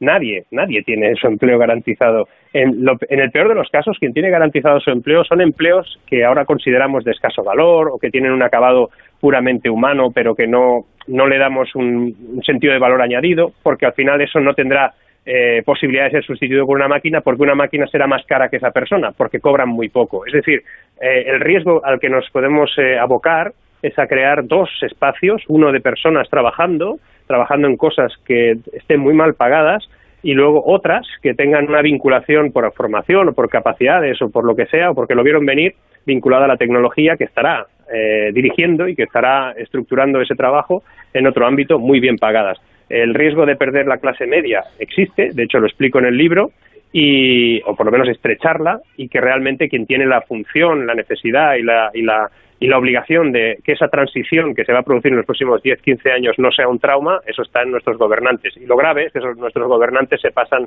el día hablando de cosas muy distintas a estas mientras todo esto está pasando. En el último debate electoral que pudimos ver hace, no sé, hace un par de años, la palabra digital apareció en el minuto 131, que estaba fuera del programa ya. Eh, la cosa la cosa grave, ¿no? Y cuando hablan de los fondos Next Generation y todas estas historias, creo que hablan más porque es un claim, un eslogan muy bueno y que consideran que eso, pues oye, vende mucho, pero no tengo muy claro que tengan realmente claro qué es lo que van a hacer con ese dinero. Es la era de la humanidad la que está por venir, no, la que está llegando ya, la que ya está aquí con nosotros, es lo que nos describe Marc Vidal. Gracias, Marc, por estar con nosotros y que vaya bien. Buenas noches. A ti, Carles, a todos, un saludo. Buenas noches. Un saludo, buenas noches. Ya sabéis que aquí en Pares y Nones la previsión del tiempo os la damos cantada. Mañana será 11 de agosto y David Cervello interpreta para vosotros cómo va a ser el mapa del tiempo. Hoy a lo Chayán, venga.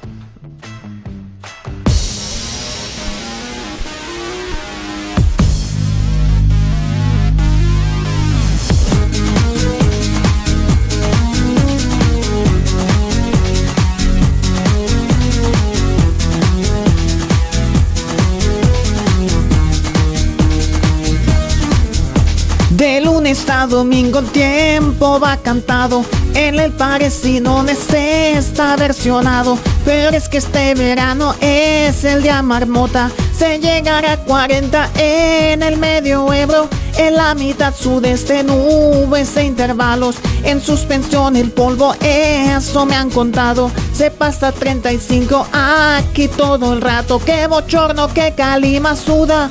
Guarda el chubasquero, que no estamos en enero. Tan solo hará más fresco en Galicia y por el norte guarda el chubasquero. Que no te hará falta a ti. Guarda el chubasquero, habrá calor mañanero. Lo digo yo que lo canto y también dice brasero. Guarda el chubasquero, que hay calima por aquí.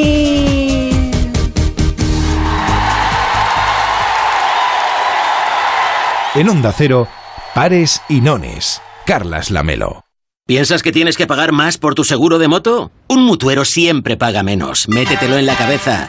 Vente a la mutua con tu seguro de moto y te bajamos su precio, sea cual sea. Llama al 91 555 5555. 91 555 5555. Mutueros, bienvenidos. Condiciones en mutua.es.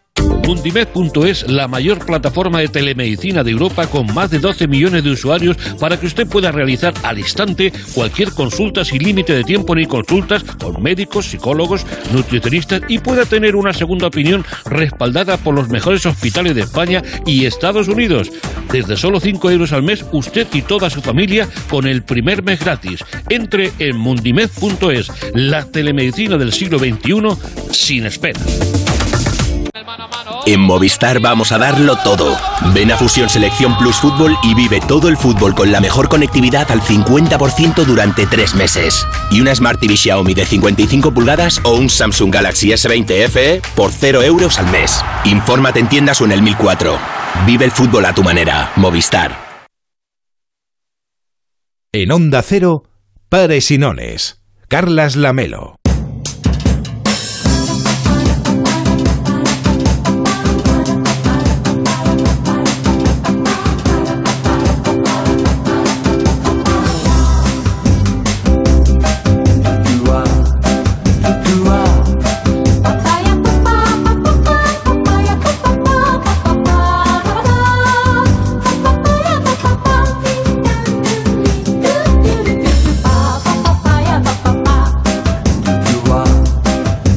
Teléfono del concurso de pares y nones para apostar por tu comunidad autónoma es el 93 343 54 50. 93 343 54 50 es tan fácil como llamar y participar por la comunidad autónoma que tú elijas.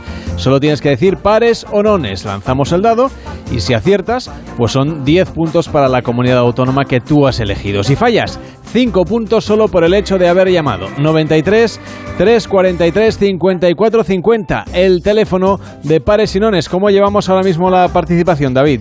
La clasificación está, pues atención, Castilla y León 150 puntos en primera posición, segundo Comunidad Valenciana 120 y completa el podio Andalucía con 90 puntos. Eh, luego seguidito Galicia con 85 y la Comunidad de Madrid con 60, Extremadura 50, esos son los que están en primeras posiciones. Animada la comunidad autónoma que más os guste a seguir subiendo en el ranking de pares y nones. 93 343 54 50. 93 343 54 50. Hacemos una pausa en pares y nones y nos vamos al parque.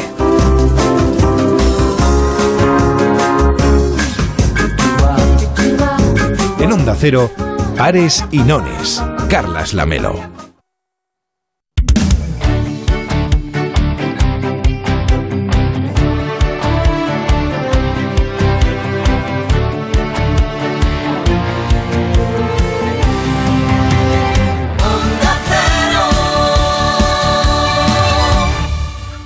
Algunos coleccionan sellos y otros son coleccionistas de vida, cazadores que salen a por ella, que saben que hay que exprimirla antes de que se escape y cuando se escape volver a perseguirla y no parar nunca. Si la vida es un viaje, que sea el mejor de tu vida. Del 14 de julio al 31 de agosto, un Audi Q5 TFSIe puede ser tuyo por 510 euros al mes y entrada de 16.089 euros. Time to live, time to Audi. Consulta condiciones en audi.es. Ana, qué mala casualidad encontrarnos precisamente en un hospital. Hola Juan.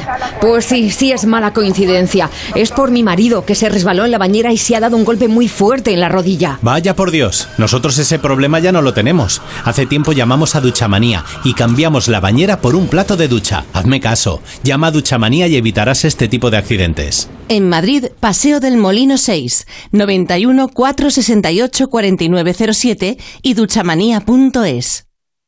¿Quieres vender tu coche? Busca, compara y si alguien te paga más, ven a Ocasión Plus. Mejoramos cualquier tasación, mejor precio garantizado, pago en 30 minutos. Ocasión Plus. Ocasión Plus, nueve centros en Madrid. Localiza tu centro más cercano en ocasiónplus.com, abiertos sábados y domingos. Venga a las rebajas de Muebles a Dama. Precios insuperables con la misma calidad de siempre, en una gran variedad de estilos y modelos, con su habitual trato amable, transporte y montaje gratuitos y la mejor financiación. Todo lo bueno de Muebles a Dama, pero ahora con rebajas. En General Ricardo 190 y en la web mueblesadama.com. Onda Cero, Madrid. En Onda Cero, Pares y Nones. Carlas Lamelo. Pues hemos vuelto al parque con la psicóloga infantil María Luisa Ferreros. ¿Qué tal? ¿Cómo estás? Bienvenida. Buena, buenas noches. Exacto, los oyentes nos están escuchando de noche, aunque evidentemente los parques con niños a esta hora, pues normal, bueno, no se sabe, ¿eh? porque en muchos sitios de veraneo, donde además hace mucho calor, es verdad que hay gente que va al parque a las 8, las 9, las 10 de la noche, después de cenar incluso, porque también es un tiempo muy agradable, los horarios han cambiado. Y el tema que planteamos hoy tiene algo que ver con la pandemia porque durante el tiempo en que estuvimos todos encerrados, pues eh, tú me contabas antes que ha habido parejas o familias que se han unido mucho más porque les faltaba ese punto de conexión. Y también hubo familias que, bueno, tanto tiempo de convivencia y en esas circunstancias han acabado precipitando una separación. Claro, ahora ya ha pasado más de un año desde que recuperamos un poquito la libertad de movimientos, aunque no es plena, obviamente.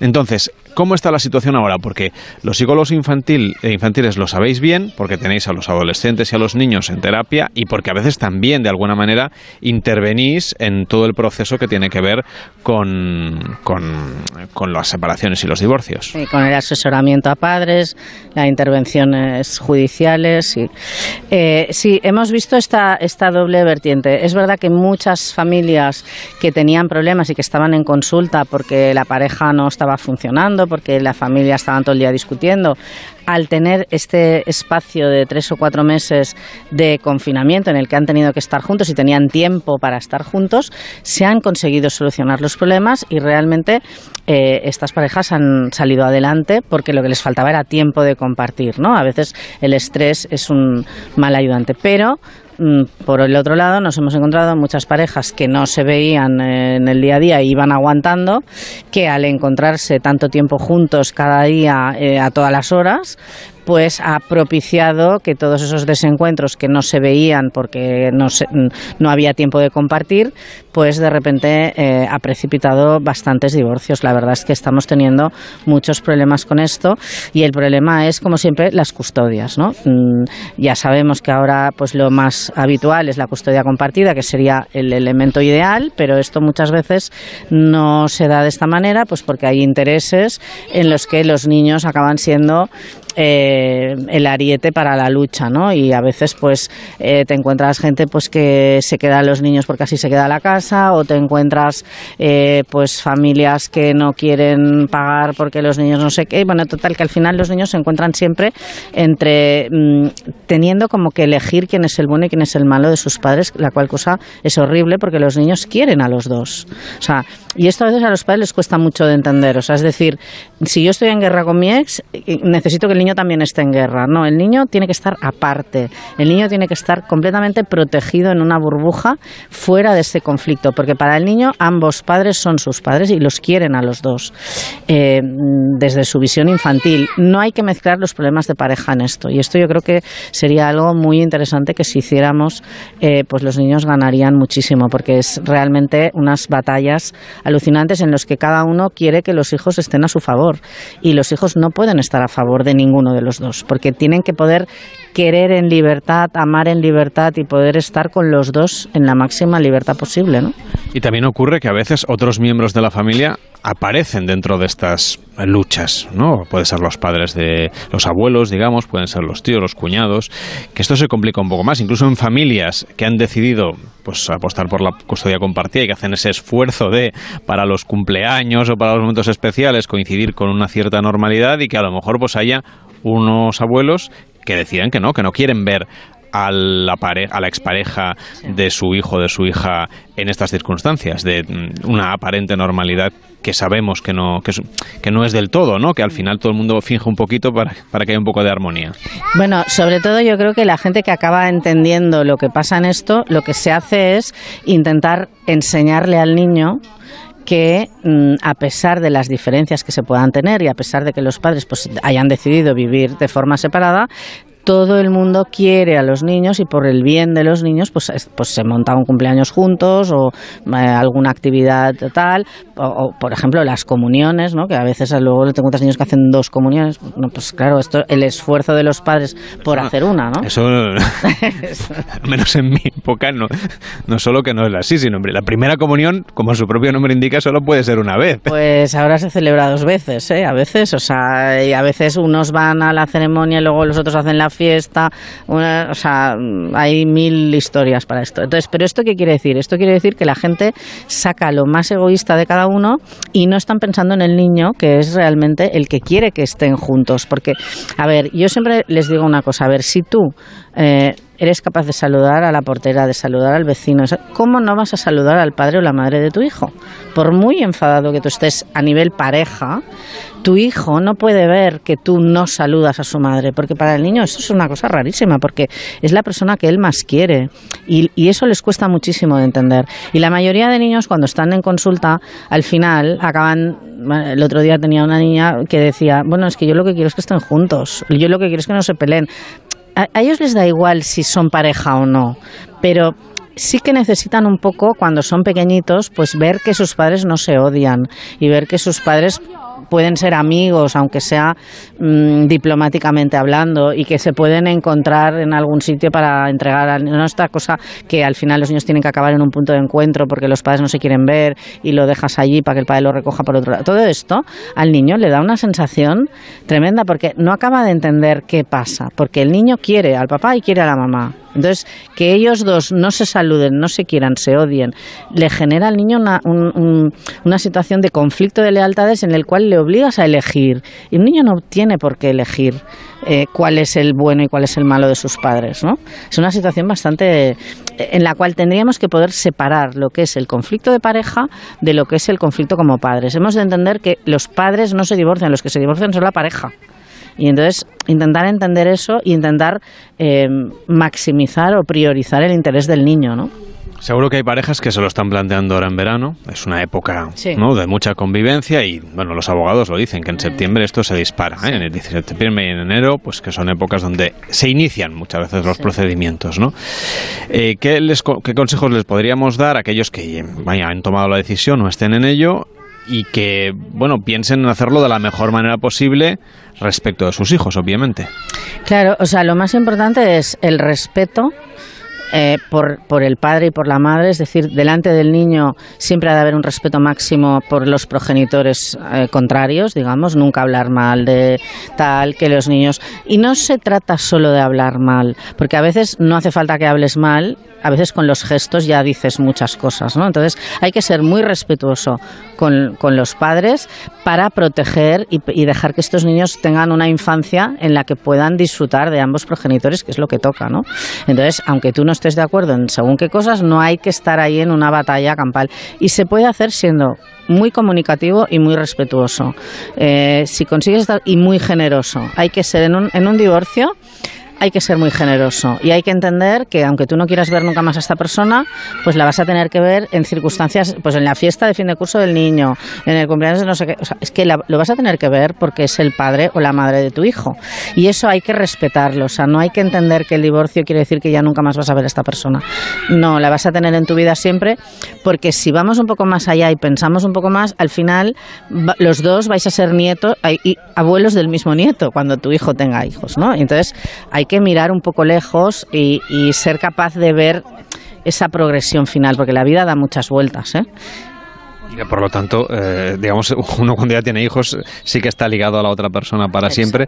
Eh, circunstancias eh, que tú te hayas encontrado últimamente y que podamos atribuir en cierta manera a la situación de pandemia en la que estamos. No sé si esta incertidumbre también se traslada de alguna manera a las relaciones entre padres e hijos y también, por supuesto, entre los matrimonios y, y que al final pues acaban redundando en un un poco de mal rollo en casa, para entendernos. Bueno, yo creo que la pandemia en algunos aspectos lo que ha hecho es fomentar actitudes egoístas, ¿no? Dentro de, o sea, en esa convivencia 24/7 eh, pues ha habido mmm, personas pues más egoístas, ¿no? Yo estoy trabajando, a mí no me molestéis, yo estoy y el otro se ha tenido que hacer cargo de todo lo que significa a los niños también teletrabajando.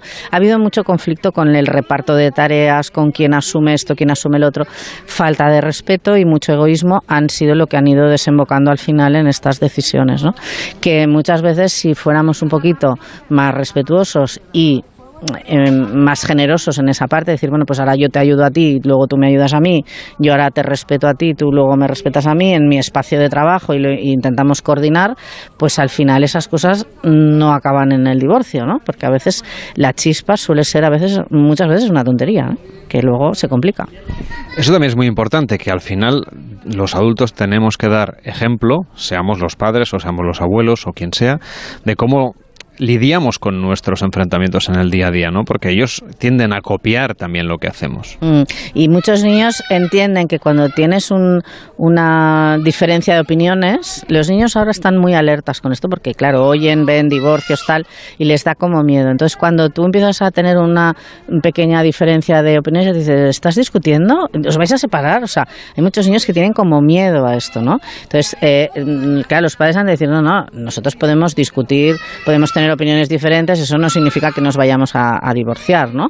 Eh, y entonces, cuando uno se divorcia, tiene que ser muy respetuoso y los niños tienen que intentar ver nunca faltas de respeto entre los padres. Eso es, yo creo que es lo más importante porque eso luego ellos lo imitan. Es decir, si tú en casa has visto que tu padre o tu madre le faltan el respeto al otro, luego tú faltas al respeto a tus amigos, luego tú cuando tienes una pareja también le faltas al respeto. O sea, eso realmente es algo que se, que se vive y que se aprende, porque se, los niños aprenden mucho más por las vivencias que por los sermones que les damos.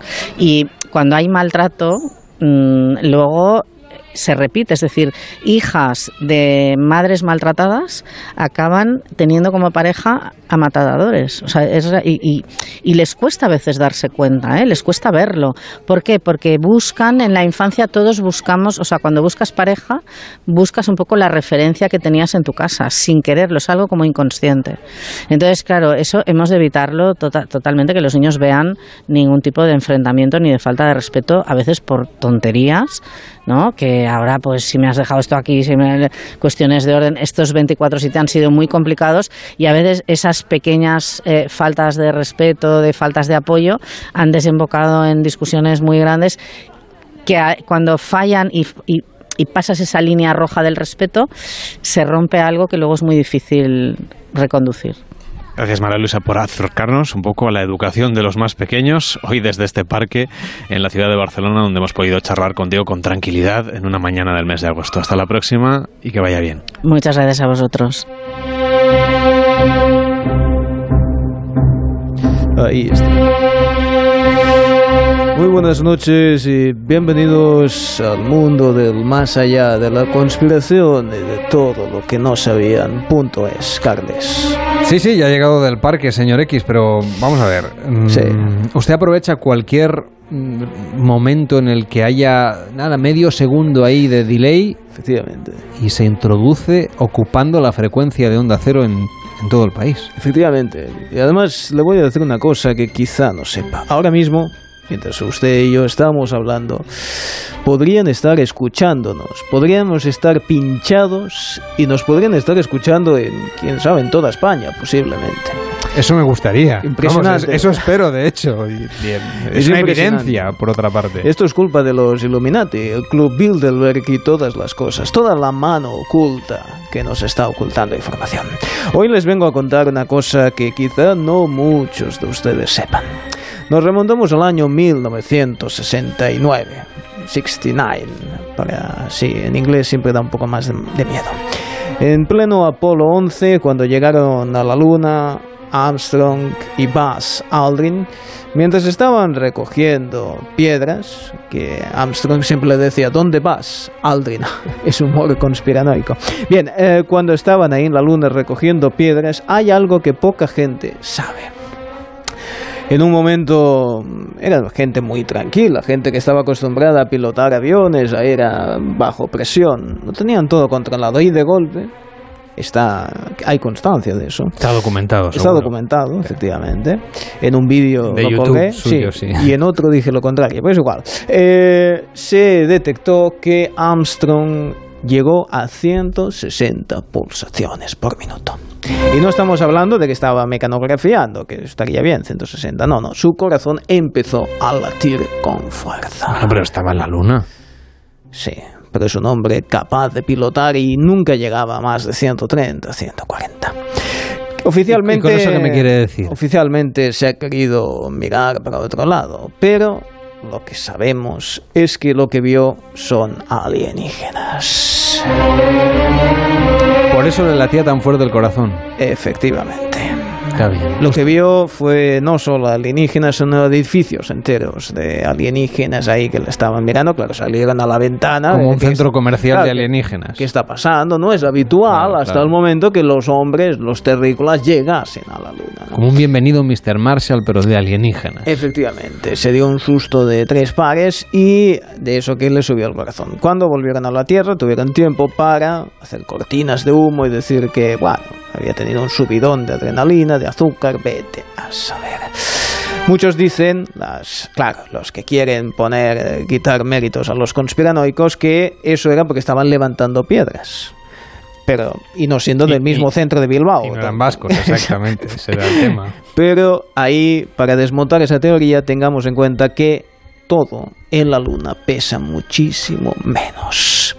Así que un hombre medianamente acostumbrado a levantar una piedrecita, una piedra lunar, es nada y menos. Así que no era normal que llegase a 160 pulsaciones por minuto. Ustedes pueden pensar lo que quieran, pero siempre me gusta Yo, más yo que lo que estoy pensando es que tenía que hacer el concurso y no hablar Ah, con pues usted. es verdad, es verdad. Pues que entren las llamadas. Pues a la gente las llamadas. ¿eh? ¿Quiere usted apostar por No. alguna comunidad autónoma? Ah, por la Luna. Por, por la luna ya me lo han dicho antes. Vaya, pues no, a ser por, que no. sé, por otro planeta o por... No puedo revelar. Una raza de- No puedo de- revelar mi. eh, come lagartos o de Desde donde cosas. estoy localizado porque me está persiguiendo el FBI y la CIA. Pues gracias, ¿eh? Que vaya Hasta bien, ¿eh? Vuelva usted a su canal de YouTube.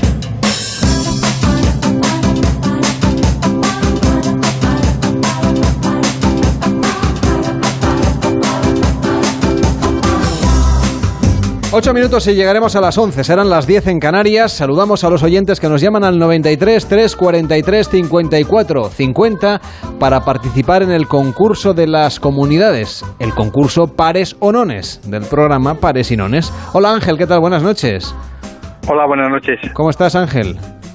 Pues nada, aquí esperando que me pasara la línea. Venga, pues eh, ya el tiempo se ha acabado. Ya estás aquí en directo, estamos contigo, hablando, charlando, para que nos cuentes un poco qué tal se, da- se está dando la noche. ¿Hace calor? ¿Has cenado? ¿No has cenado? Cuéntanos algo. Pues cenar ya he cenado, calor hace muchísimo y bueno, pues ahora estaba escuchándoos a vosotros como cada noche. Pues nada, gracias por escucharnos, Ángel. Cuéntanos, ¿para qué comunidad autónoma te gustaría apostar pares o nones? Eh, Pues para Castilla y León. Para Castilla y León, que hombre, es- es- es- estáis que os salís en Castilla y León. ¿Pares o nones? Nones. Nones, lanzamos el dado y sale un 1. Toma ya. 10 puntazos para Castilla y León. Así que muchísimas gracias Ángel por llamarnos y que vaya bien la noche. Hasta la próxima. Gracias, Carles. Hola José, ¿qué tal? Buenas noches. Hola, buenas noches. ¿Cómo estás? Muy bien. ¿Qué tal va la noche? Cuéntanos Pues bien, algo. acabo, acabo de terminar de currar de puta madre. O sea, entonces fantástico. Ahora es cuando llega el mejor momento de- del día, ¿no? Sí, sí, ducharme y a dormir. ¿Y tiene- tienes bueno. vacaciones pronto o las has hecho Eh, ya o- eh, no, no, que va, las tengo en noviembre. En noviembre. Ah, tú eres listo. Tú eres listo de los que se va cuando todo es barato, ¿no? Sí. Bueno, haces muy bien. ¿Es, es querido o es un impuesto lo de irse en noviembre? Eh, imagínatelo. Bueno, no te creas, ¿eh? Conozco a gente que le gusta irse de vacaciones así en, en épocas eh, de baja, temporada baja y todo eso. O sea, en tu caso no estás muy satisfecho con esa idea de en noviembre. No, la, la verdad que no, no me, no me ilusiona mucho. Bueno, pero piensa en la cara de la gente que, que, que en septiembre va a venir con cara así como mustia, ¿no? Porque le quedan 11 meses para las vacaciones y a ti te quedan, venga, solo un par de meses o tres meses. piensa, sí, sí, piensa sí. en positivo, José. ¿Pares o Hombre. nones? ¿Y para qué comunidad autónoma? Pues no, lo que pasa, aunque soy de, de la provincia de Alicante y de la Vega Baja, pues como mis vecinos de las provincias de arriba no, no creen mucho en nosotros, pues prefiero por Castilla y León. A tocar los huevos. Venga, pues eso está bien, por eso yo pregunto, porque uno puede haber nacido no sé dónde y, y por el motivo que sea, por ejemplo, tocar los huevos me parece un motivo Sí, sí. más que, en fin, que, que bien merece el cambio de criterio. Así que por Castilla Sí, y León, sí, sí, sí. ¿pares o nones? Eh, nones. Nones, pues venga. Y espera, que antes se ha caído de la mesa. A ver, ah, lo volvemos a lanzar. Un 2. Bueno, Ah. pero son cinco puntos más que se llevan los de Castilla y León. Y oye, que hagáis las paces ahí entre vecinos. Venga, eso, gracias. eh, eso de llevarse mal con el vecino es muy español. No, no, si no nos llevamos mal, son ellos que, que no nos quieren mucho. Eso también es muy español. Bueno, bien, José, muy buenas noches. Hasta luego. Hola César, ¿qué tal? Buenas noches. Hola César. César, ¿estás ahí? Se lo ha llevado el conspiranoico. Una, una ensalada César sí que me tomaría Hombre, ahora. señora Consuelo, ¿cómo Ay, está? ¿cómo está? No, es que estaba haciendo tiempo para hacerme de esto, pero digo, bueno, estoy escuchando, ¿eh? Castilla-León va fuerte. Sí, va fuerte, va fuerte. Y León, no se olvide de la I. Castilla y León. Se van a enfadar con Sí. usted. No, lo que pasa es que yo hablo así, pero sí, sí, Castilla y León, sí, sí. 165 puntos pone aquí, ¿Qué ha ¿eh? cenado usted hoy? Huevos. Vaya. Sí, rellenos. Ah, qué ricos.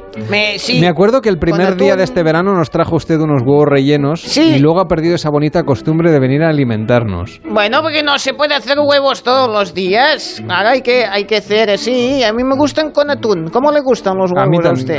a mí los rellenos me gustan con atún. Ah, bien, sí, sí, sí, sí. Los Bueno. cabreados me gustan con chistorra, por sí, ejemplo. Sí, sí, sí, no, eh, sí. Bueno, chistorra y huevos. Ay. Ahora sí que, mira, me, ent- me está entrando hambre otra vez, fíjese usted. Ah, yo, pues mire, yo también me, me tomaba unos huevos rellenos, como usted ha dicho, con atún, Sí. con mayonesa. ¿Cuál es la receta de la señora Consuelo? ¿De los huevos o de la chistorra? La chistorra es importante chistorra que esté fácil. fritita para que esté y durita no y, pasarse. sabrosita. no, no pasarse. No, si Chistorra es enseñarle el fuego y ya está. Cuando se pasan ya se ha acabado. Claro, Y ya dice, queda ya así, está. queda ¿Cómo- así todo ¿Cómo sin que ya la está? grasita y sin, sin no, la la grasita y, y grasita Morales. Y además Bueno, van cogiendo la chistorra y no interesa. Sí, que- con la edad van cogiendo. Al final todo con ilusión y ya lo decían el otro día, bueno, tienes que hacer otras Hay cosas. que currárselo, ¿verdad? Sí, comer, bueno, otras cosas. Hola Antonio, ¿qué tal? Buenas noches. Buenísimas noches, Carles, ¿qué tal? ¿Cómo estás? Pues muy bien, la verdad que tenía ganas de entrar en antena y apostar por mi comunidad, que creo que es la mejor del mundo. Cada uno siempre tira para lo suyo, ¿no? Claro que sí, ¿cuál es la tuya? La mía es Castilla y León, Pues, nada nuevo. pues venga, Castilla y León, nada nuevo, que llevan No con me lo puedo creer. 195.000 puntos. ¿Pares o nones, Antonio? Pues mira, voy a hacer un poco así, un poco algún cálculo que otro, y como todo el mundo ha dicho nones, pues yo voy a decir pares. a Ah, que tú has, has ido llevando el control. Te vamos a fichar aquí como... como Hombre, yo, Carles, de mayor quiero ser periodista. Ah, bueno, ya pues- entré en, en el transistor y ya les dije que quería ser periodista, que, que tengo muchas ganas de serlo, Pero, además. pero de mayor, ¿cuánto te falta para ser mayor? Bueno, tengo 16 años, se lo decía ahora Álvaro, y me decía que pensaba él que tenía más, pero tengo 16 años. Bueno, pues No a, puede a- ser, a los 16 16 radio ya puedes hacer. Hombre, tengo un podcast en Evox, o sea Pues, que... pues aprovecha y haz promoción. Hombre, pues mira, aprovecho y mi programa, ya que me estás dejando, Carles, pues se llama El Balcón del Moncayo en Evox, en la aplicación, en la plataforma Evox, El Balcón del Moncayo. ¿Todo seguido? Eh, La El Balcón del Moncayo no, con separado. Y ahora ¿Con separado? semana Tenemos Separa- un programa, así es, separado. ¿Y de, qué, ¿Y de qué hablas, Antonio? Pues mira, son temas variados. Tenemos sección de inglés, tertulia balconera, que ya que se llama el balcón del Moncayo, pues Claro. tertulia balconera. Y esta semana os voy adelantando, os hago aquí Venga, un poquito un de tripe rápidamente, que es en Ágreda estamos haciendo, que soy de Ágreda, de la provincia de Soria, unas rutas teatralizadas que se llaman, este año vamos a la Casa de María, que va a ser en la Plaza del Patronazgo, y dentro de poco pues voy a entrevistar al, al director, al que lleva la música y a algunos compañeros actores que van a pasar por los micros del balcón del Moncayo. Pues que nada, Antonio. Hoy estás Tocarles fich- a quedas fichado para la temporada que viene, Si ya te lo digo, Antonio. Oye, pues pague, ya yo- lo tiene todo.